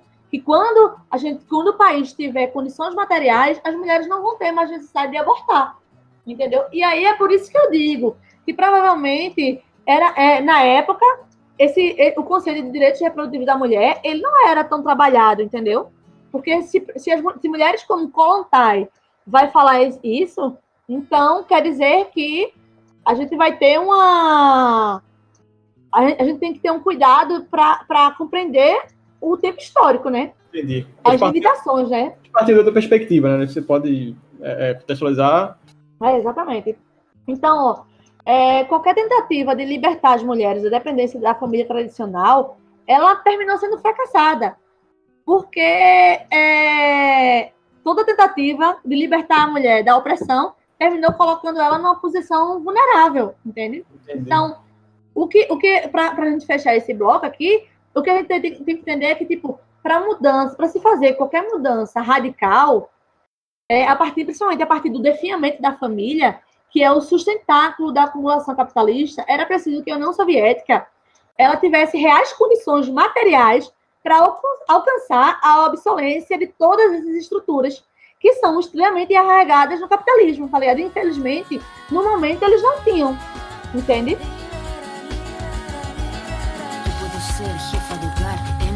O intelectual. Yo puedo ser protagonista de nuestra historia y la que agita a la gente, la comunidad, la que despierta la vecindad, la que organiza la economía de su casa, de su familia. Mujer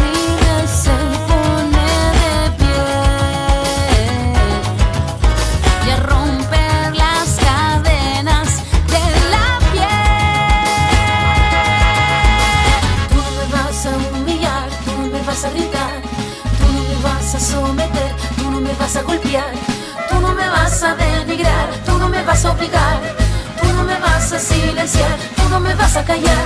No sumisa ni obediente, mujer fuerte, insurgiente, independiente y valiente, romper la cadena de lo indiferente, no pasiva ni oprimida, mujer linda que das vida, emancipada en autonomía. Então, Lara, como tá falando até então, dá, o que dá para entender que o socialismo, enquanto filosofia política, os objetivos dele vai ser justamente essa libertação da- das pessoas, né? Da opressão e tudo mais. E uma delas é a libertação feminina, não é isso? Então, só para É, retirar. É, Vai ser. É, Exatamente. esse, aí- esse, aí, esse aí é o plano, né? é. É assim, O caminho. A liberdade- fudeu. Mas, vamos lá. o caminho é complicado, mas complicado, a, a ideia é essa, né? A É, liberdade ela só vai acontecer né, com a abolição do Estado, do patriarcado, da propriedade privada, com e isso aí é a questão da demanda o quê? Com o fim do capitalismo, não acontece com o fim do capitalismo. E aí a gente vai ter o fim da luta de classe, fim da exploração e opressão, fim do, fim do trabalho é, produtivo, como a Jalia. Então, o capitalismo, né, ele cria continuamente hierarquias, formas diferentes de escravidão e desigualdades, por isso que nada que se ergue sobre essa base vai poder melhorar a vida da maioria das mulheres, nem dos homens, né? Então, o É. feminismo é, não é somente melhorar a situação de mulheres, é criar um mundo sem desigualdade, sem exploração do trabalho humano, que no caso da mulher se transforma em dupla explora- exploração, né? Entendi. É, que eu falasse que o que está feito na base defeituosa não, não funciona, é, como diria o grande pensador, o padre Washington, pau que nasce torto nunca se direita. Não dá para. Nunca se direito, exatamente. É bom que eu estou falando sobre feminismo e faço uma piada falocêntrica, mas. É, é bom, né? o homem. O homem, o homem Ah, eu tô gostando, eu tô gostando das citações de hoje, hein? Tô gostando das citações de hoje, hein? Vamos falar no homem fazendo besteira? É, qual é o papel do homem dentro desse, desse debate? O que, que ele pode ajudar? O que ele pode não atrapalhar, né? Porque é aquilo, né? É, não tô ajudando, mas tô atrapalhando, porque importante é participar, né? Só que não. né? Então, É, qual é.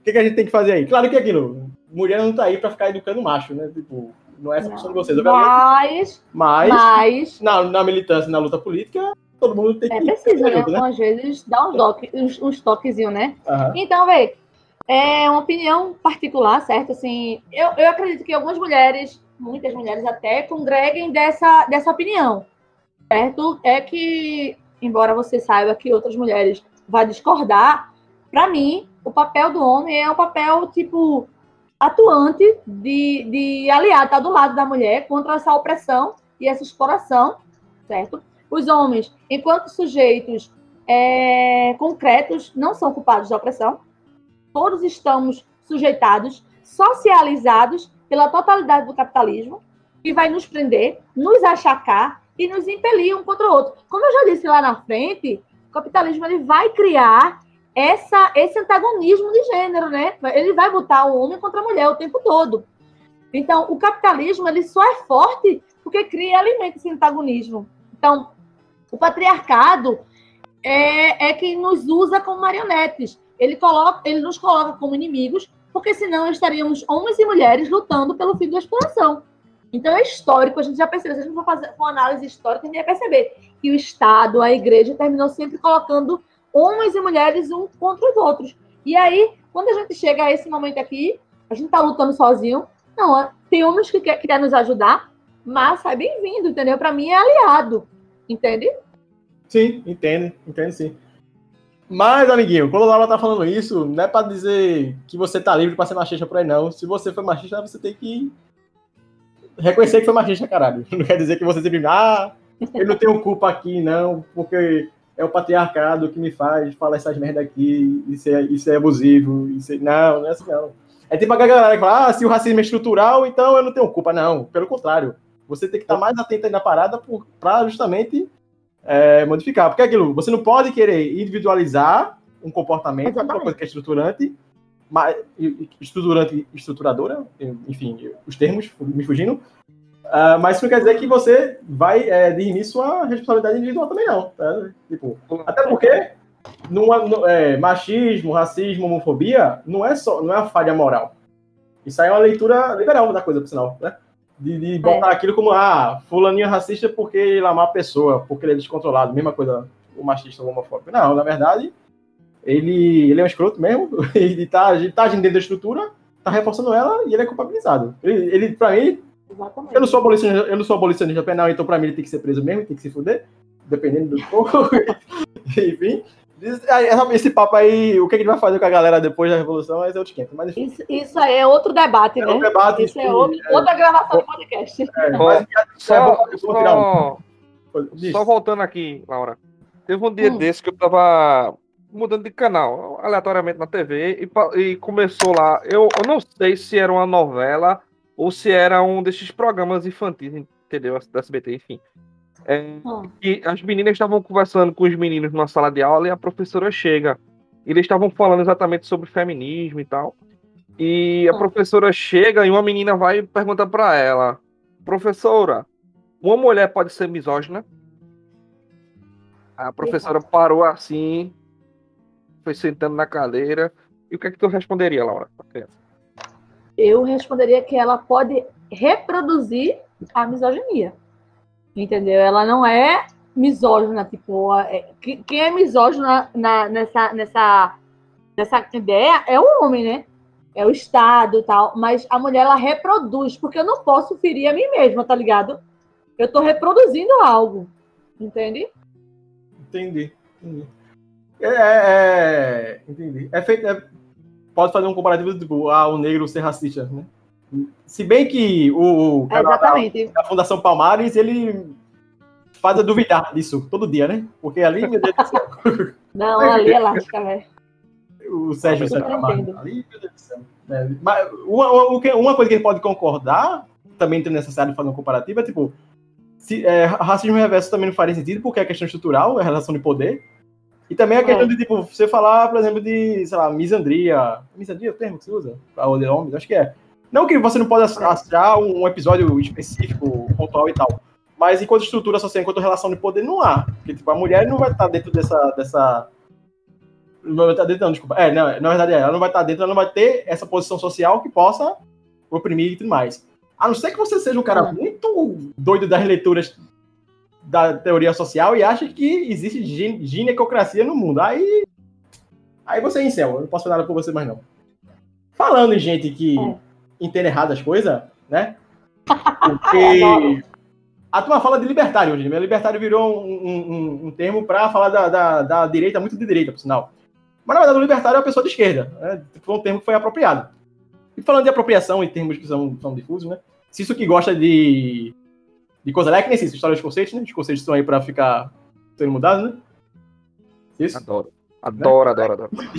Foda. O alemão era, era bom, mas era foda de ler no mestrado. É, tem a questão também da apropriação da pauta feminista, como tu falasse um pouquinho antes, mas que tu re- re- voltasse para esse ponto, de como o feminismo liberal, com termos como empoderamento, girl power, entre outros, faz duas coisas. Um, que é se apropriar dessa, dessa, dessa pauta, dessa luta de libertação feminina, e às vezes mais atrapalha do que ajuda. É, porque todo feminismo, eu, eu acho, por assim dizer, qualquer feminismo é melhor que feminismo, nenhum feminismo, talvez, né? Mas às vezes atrapalha mais que ajuda. E ao mesmo tempo ele escanteia qualquer é, discurso mais radicalizado. E até nutre a ideia de anticomunismo. Como é que tu vê essa, essa questão aí? Então, é, o feminismo liberal, né? Ele é o, o feminismo que nos mantém atadas ao patriarcado, né? É, se, se, gente- se ela é uma vertente é, do feminismo, e a gente sabe que vertente ela vai dar o quê? O tom, o tom político de projetos, né? O que deve ser feito para minar a opressão. O feminismo liberal, é, a opressão ela acaba a partir do momento que eu promovo a igualdade por, por via institucional, né? De forma gradativa. Ela não é, é ela, ela, ela não é, ela não vai abalar a estrutura, ela é reformista. Na verdade, ela quer manter a estrutura, certo? E inserir as mulheres dentro dela. Por isso, né? é, ele vai usar a representatividade em locais, representatividade em locais que antes eram majoritariamente masculinos, seja congresso, empresa, aí a gente vai ter uma uma, uma, uma, ilusão, né, que muitas mulheres ainda é, tipo, batem palmas para uma Tabata do Amaral da vida, né? E ela é, aqui no Brasil, uma representante que a gente pode chamar do feminismo liberal, né? Polêmica ao É. vivo, hein? Polêmica. Polêmica. Nas duas últimas décadas, né, inclusive, a gente vai ter como representação e, e representação forte, viu? Enquanto os outros feminismos, os outros feminismos, eles vão estar recuados, a gente vai ter um feminismo corporativo e liberal centrado na figura de quem? Hillary Clinton, que é justamente quem é a Tabatinha, a Batata Amaral, ela vai se inspirar, né? É na Hillary Clinton, que é uma pessoa maravilhosa, para dizer o contrário. Então, é, Eita, ah, mais polêmicas aí, hein? Adoro. é um Eu lembro- feminismo, é um feminismo da- gestoras, né? De diretoras. É isso, é da CEL, né? É. Empoderamento é você ser mulheres. e mandar em gente, mais gente. Isso, isso Eu acho, eu, foi quando falar da Hillary, que eu lembro da- nas eleições de 2016, eu lembro que tem uma galera que fala, não, Hillary é esquerda, então não sei o que lá e tal. Meu irmão, me ajuda, né? Hillary é melhor que é melhor que Trump, né? Dizia, né? Eu dizia, Assim, é melhor, a né? mesma Melhor que merda, é a mesma merda. Ser melhor que Trump também é o sarrafo baixo da porra, né? Enfim. É a mesma merda, pô. Oh, oh. Não, calma Enfim. também, porque pelo menos ela não é fascista. Enfim. Imperialista Ah, meu pai. é, Ok, né? isso, é Mas bom. o fascismo é um braço do capitalismo, viu? Então, pra ela virar uma fascista, é só aqui, ó, um dedinho de nada, viu? Então, Eita, polêmica. Ah, Pensou que não ia ter polêmica no tema de feminismo? Pensou errado. Tá? Isso me lembra Nancy Fraser, ela comentando no livro dela. É, é, o, novo, o novo está morrendo e o. Não, o velho está morrendo e o novo não pode nascer, uma coisa assim, enfim. Ela vai comentar justamente sobre como é, essas pautas do, foram capturadas lá nos Estados Unidos, por exemplo, que você tem o quê? Você, tem lá, você vai ter um neoliberalismo progressista lá, que é basicamente o quê? é, pois é. Pegou-se é, essas pautas é, identitárias, liberal. aspas, entre aspas, Luta antirracista liberal, né? Movimento LGBT liberal. exatamente, que você o quê? Você, verde, junta tudo, faz um suco de luta progressista, né? você promove algumas pessoas a cargo de diretoria, tudo mais e tal, tal, mas não há essa É. preocupação com libertação cole- coletivamente. Então, beleza, Então, tal. lá.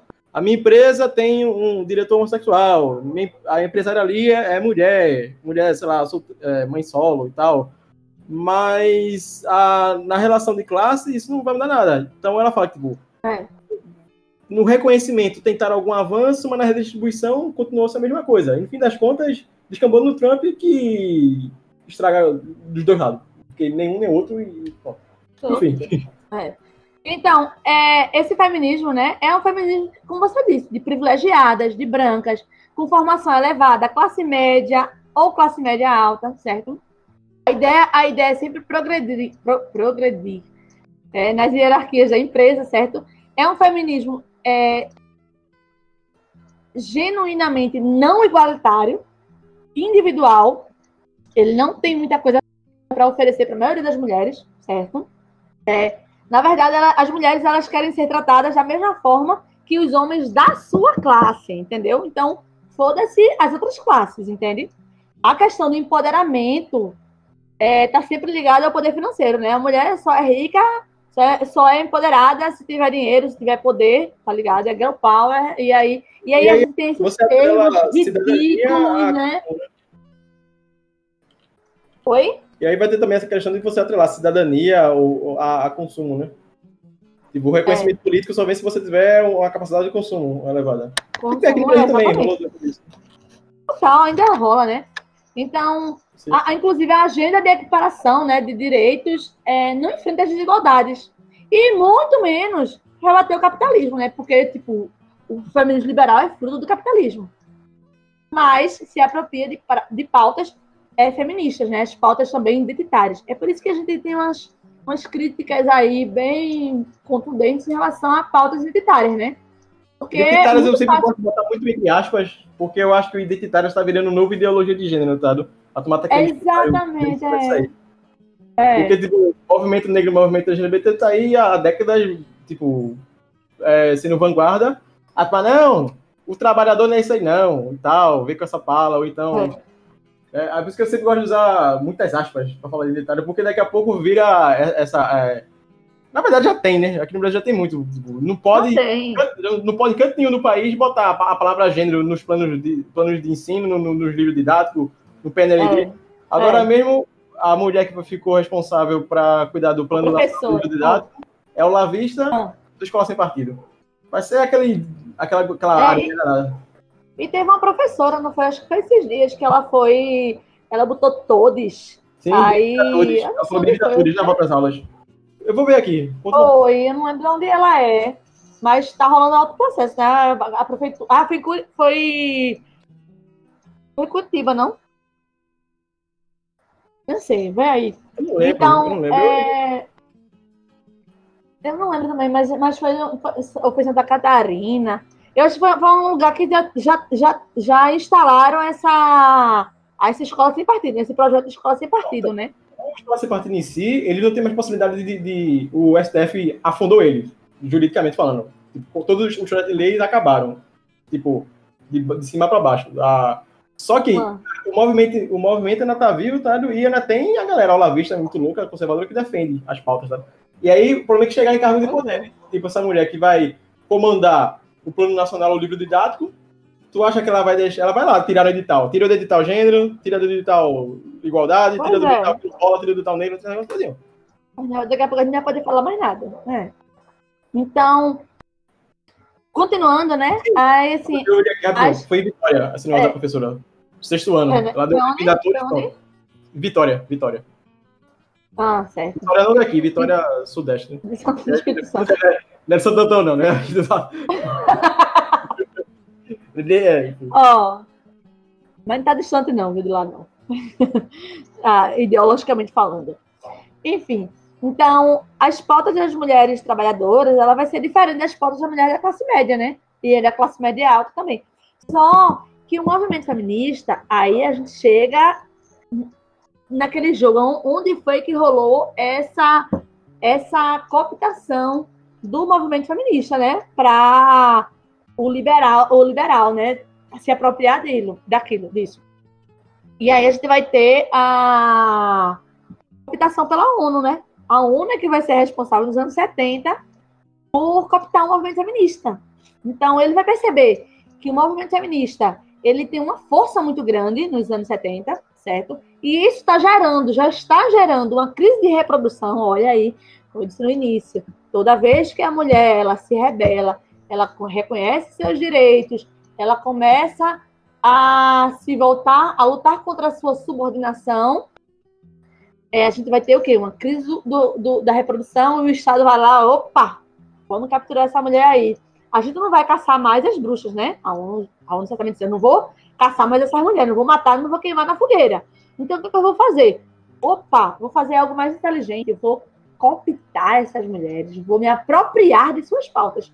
A ONU maquiavélica, como sempre, né? Então, é, a ONU precisava agir, porque a gente estava beirando essa crise da, reprodu- da- da reprodução, e aí a ONU vai perceber que, ele vai perceber três coisas para poder agir. Um é que a mulher não queria mais intermediários para suas lutas. Tipo, tudo que era decidido legalmente, quem decidia eram os homens, entendeu? Sempre tinha algum representante das causas da mulher. A mulher nunca estava à frente disso, sabe? O segundo ponto, domesticar o movimento, porque ele tinha um potencial muito subversivo. Então, o movimento feminista ele podia se espalhar facilmente, ele tinha uma linguagem muito fácil, as mulheres estavam conquistando espaço, pá, e tinha, eles esse, tinha esse risco na época. E também, olha, olha a desgraça, sempre, de, sempre, sempre dentro de um movimento lindo, maravilhoso, é, libertário, emancipador, a gente vai ter o quê? Correntes liberais. Certo? No seio do movimento sempre vai ter essa corrente liberal que, o- que a ONU fez. Peraí, tem umas mulheres ali que dá pra gente conversar. E essas mulheres aí, a gente conversa aí perto do nosso lado. E aí deu-se a desgraça, né? Então a ONU ela vai fazer o quê? A ONU ela vai se apropriar. Certo? Ela vai dizer que. ve- Veja como a ONU é patética. A ONU, ela vai dizer. Oi? Mas- a ONU não é, comu- a ONU não é comunista. Eu, eu, eu, Bolsonaro, né? eu né? eu recebi aqui no meu, no meu Zap Efron, aqui tocou aqui meu celular, no meu, meu Zap Zap, que disseram aqui que é uma Ah, comunista aqui. Eu tô, tô vendo aqui. Eu tô vendo aqui. E tem uma foto, de, será? e tem uma foto de Ernesto Araújo logo embaixo. Misericórdia. então, a ONU, veja como a ONU, a ONU ela fez assim. Ela precisava. é, é, como é que eu posso. é, roubar essas pautas para ela, tá ligado? Ou, ou modificar essas pautas. É, para tornar o movimento antissistêmico, anticapitalista, tá ligado? E aí eles dizem, ó, galera, vamos fazer assim. Eu, a ONU, vocês sabem que eu sou uma instituição muito grandiosa, eu vou fazer o quê? Eu vou ser responsável pela despatriarcalização do mundo. E aí ele vai ser, ele vai, ele vai se auto-intitular responsável pela luta contra o patriarcado. E o que ele vai fazer? Ele vai começar a dar cargos para mulheres. As mulheres vão começar a assumir cargos, vão fazer não sei quantas conferências em vários países do mundo, tá ligado? É, aquilo, mulher assumir cargo, teve a Tátia, né? Tá pois é, né, amigo? Capeta, não, e o pior, o pior, aqui no Brasil, né? Sabe quem, é quem era há um, há um, um ano retrasado? A embaixadora da mulher na, no, no Brasil, Juliana Paz. Bolsomínio. Então, a ONU, ela vai ser responsável, né? Ela vai se, se auto-intitular a responsável na luta contra o patriarcado. Então, ela, então, a gente vai ver nos anos 70, nos anos 80, várias conferências mundiais. Eles vão levar várias mulheres de todos os mundos, dos países mais pobres, para conferências para falar sobre os problemas da mulher.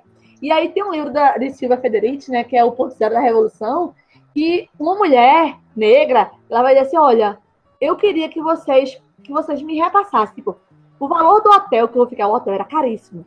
O valor do hotel, eu queria que vocês me repassassem dinheiro que eu pagaria um hotel mais barato para eu ficar. Minha gente, o dinheiro do, da, da, da estadia dessa mulher no hotel, ela disse que alimentaria durante um mês da cidade dela. Tá. Diga aí. A ONU quis? Não, não, não, não, A ONU não quis. E aí o que acontece?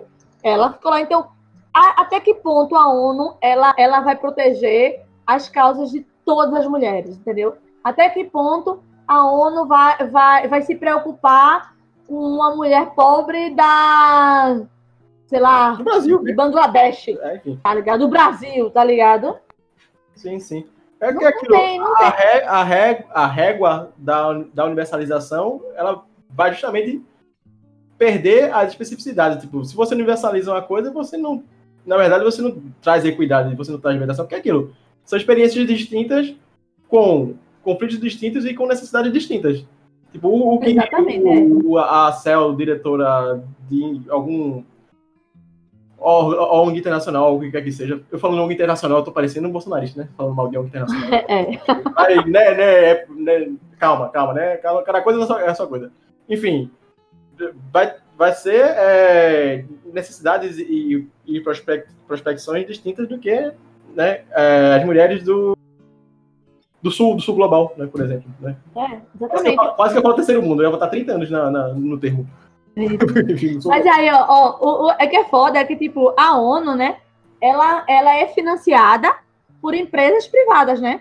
E essas empresas privadas multinacionais, elas trocam favores com a ONU, né? De, ó, te dou dinheiro aí, mas tu dá um jeito aí, porque, tipo, a ONU, Banco Mundial, FMI, OMC, é tudo a mesma estrutura, né? Aí vai dizer assim, ó, tu dá um jeito aí porque eu preciso é, entrar com as minhas multinacionais em tal, em tal país, eu preciso isso, isso. E aí vocês têm que fazer uma política recessiva né, nesses países é, subdesenvolvidos. E aí, o que acontece? A ONU, de um lado, vai defender né, a, as mulheres, esse, com esse, liber, esse feminismo liberal, e em contrapartida, ele vai fazer o quê? Ele vai explorar ele vai é, negar, através de, da política de FMI, do, do, Banco Mundial, negar políticas, é, políticas públicas, né? Acesso a, a, a, de serviço de saúde, de alimentação, atenção médica, são questões básicas para as mulheres de países subdesenvolvidos, entende? Então, até que ponto o feminismo liberal ele é um feminismo que representa todas as mulheres. Ele não representa, né? Pelo amor de Deus. Entende? Então, toda a, a, minha crítica é sobre isso. É um movimento cooptado, é uma vertente cooptada. Ele tem, ele tem, um limite até onde ele pode ir, e esse limite não é nem de longe suficiente, não é isso? Na verdade, ele tem um limite, um limite até onde ele quer ir. Entendeu?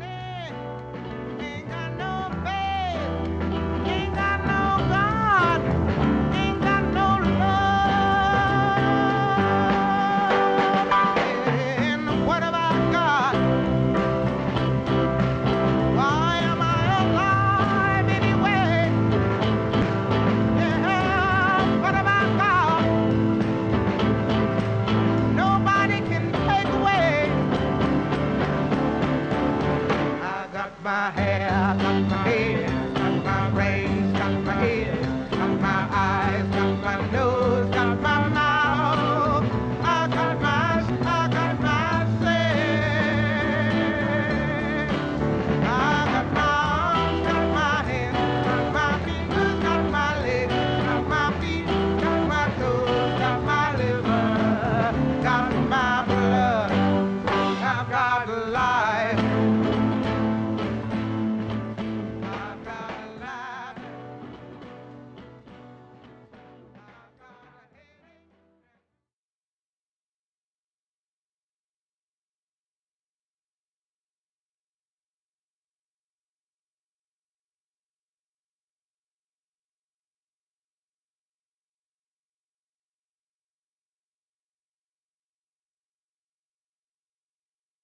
Pois muito bem, pessoal, chegamos aqui ao final, nosso último bloco, o bloco de dicas culturais. Vou começar logo por mim aqui, né? Uma primeira indicação minha, na verdade, ela é afetiva, uma lembrança maravilhosa de duas professoras que eu tive, que nós três tivemos na, na universidade. E o livro é História do Pensamento Socialista e Libertário, organizado por nossas queridíssimas Cristine Rufino da Bar e Maria do Socorro Abreu e Lima, duas professoras maravilhosas. Tá vendo? E- Libertário, coisa de esquerda, tá vendo? É, cara. E minha outra indicação, inclusive Laura conhece, a autora bastante, né? é A Classe Operária Tem Dois Sexos, de Elizabeth Souza Lobo. É bom mesmo. Ótimo, ótimo livro. Eu vou indicar Mulher Estado e Revolução, da Wendy Goldman. A gente falou um pouco aqui sobre é, do pioneirismo e da experiência soviética. Então a, a Goldman, ela justamente vai fazer a reconstrução histórica, né, e narrar como se deu esse momento aí é, e do quanto a mulher, os, os direitos né, da mulher avançaram se comparado, né, obviamente, se está se tá contextualizado historicamente aquilo ali, né, você não vai querer que a mulher soviética tenha direito, como a Laura falou mesmo, os direitos reprodutivos na época, não os de hoje, né? Mas, se você fosse fazer, nivelar ali pelo momento, era avançadíssimo, né? E de como, não só o que foi feito, mas também o, o vislumbrar, né? O debate de ideias, que era muito grande, debate sobre amor livre, sobre é, é, o superar da família, sobre é, o trabalho reprodutivo, tava tudo ali, tava rolando e é muito interessante de ver como isso se deu. Vai lá, Laurinha, diz a tua aí. A minha dica é que é um livro que, tipo, todo mundo tem que ler. Homens, mulheres, tem que ler esse livro. é, No geral, no geral, todo tem que ler. É, Tem que ler tudo aí, zero- tem que ler tudo aí. tudo, tudo, é. O Ponto Zero da Revolução, é, de Federici, né? Que é um livro que ele fala sobre o trabalho doméstico, reprodução e luta feminista. É, tudo que a gente falou aqui, é, muita coisa é bebi do livro dela, tá ligado? Tem vários, são vários artigos que ela vai falar desde os anos 70 até os anos 2000 e pouco. E ela, ela vai reunir, é um livro de artigos que é muito tranquilo de ler, muito fácil de ler, muito tranquilíssimo. É uma super indicação. A gente vai ter também outra indicação maravilhosa, também dela, Caliban e a Bruxa, certo? Que é- você vai, você vai ler e vai pensar, caralho, como eu nunca pensei nisso, velho. Entendeu? Como é que eu nunca aprendi isso? Então, ele é muito foda, certo? Ele vai falar sobre essa, essa questão da, do- da mulher, é, da luta da mulher e dessa transição de feudalismo para o capitalismo. E outra também que é essencial, porque a gente vai falar sobre a questão de raça e ela é maravilhosa, é Angela Davis com Mulher, Raça e Classe, né? Esse é outro livro que também é fundamental. É, são livros que, tipo, você vai poder entender as nuances das opressões, né? Ele, ele faz parte. Se você quiser na- é, se aprofundar mais ainda, eu, eu gostaria também de, de que você lesse Colontai, Safiote, por aí vai. Não são- isso aí que Laura deixou são portas de entrada para drogas mais pesadas. Então, amiguinho, é só, só isso. Ó, Laurinha, a gente quer te agradecer por ter vindo, por ter aturado a gente aí por essa horas de gravação, né? E por ter salvado o mês das mulheres no podcast, né? Enfim. E pra variar, a gente tinha esquecido, não tinha feito postagem, né? Pensou Pois errado. é. Uma hora, vamos lá, sai atrasado, mas sai. Então, obrigadão por ter vindo. Valeu, Obrigada valeu, também. galera. valeu pelo Um convite, viu? Adorei. Valeu mesmo. Tchau, galera. Tchau, tchau. Falou. Falou. Lapidamos as mentes fechadas, dando clareza às almas que estão inflamadas. E aí eu pergunto: como é que você vive num mundo onde os homens se gabam com tudo, não podem com nada? Para, mulheres pra cima com a força lacrada. Vemos o preconceito instalar, favelas e becos, crianças chorar. Cantamos por paz, direitos iguais, liberdade pra ser quem somos. Abrem a mentes, irmãos, tamo no jogo. A cada conquista ganha, um deles se acanha. Agressão, perseguição é a meta de vários machão por aí. Mas aqui não, dessa vez vocês não têm vez, fi. Estamos mostrando que realmente é o compromisso com o rap, certo? Máximo respeito, mulheres pra cima, o que temos. Jeito que queremos viver, podemos sim, juntas. Labar que tá aqui pra qualquer ajuda, certo?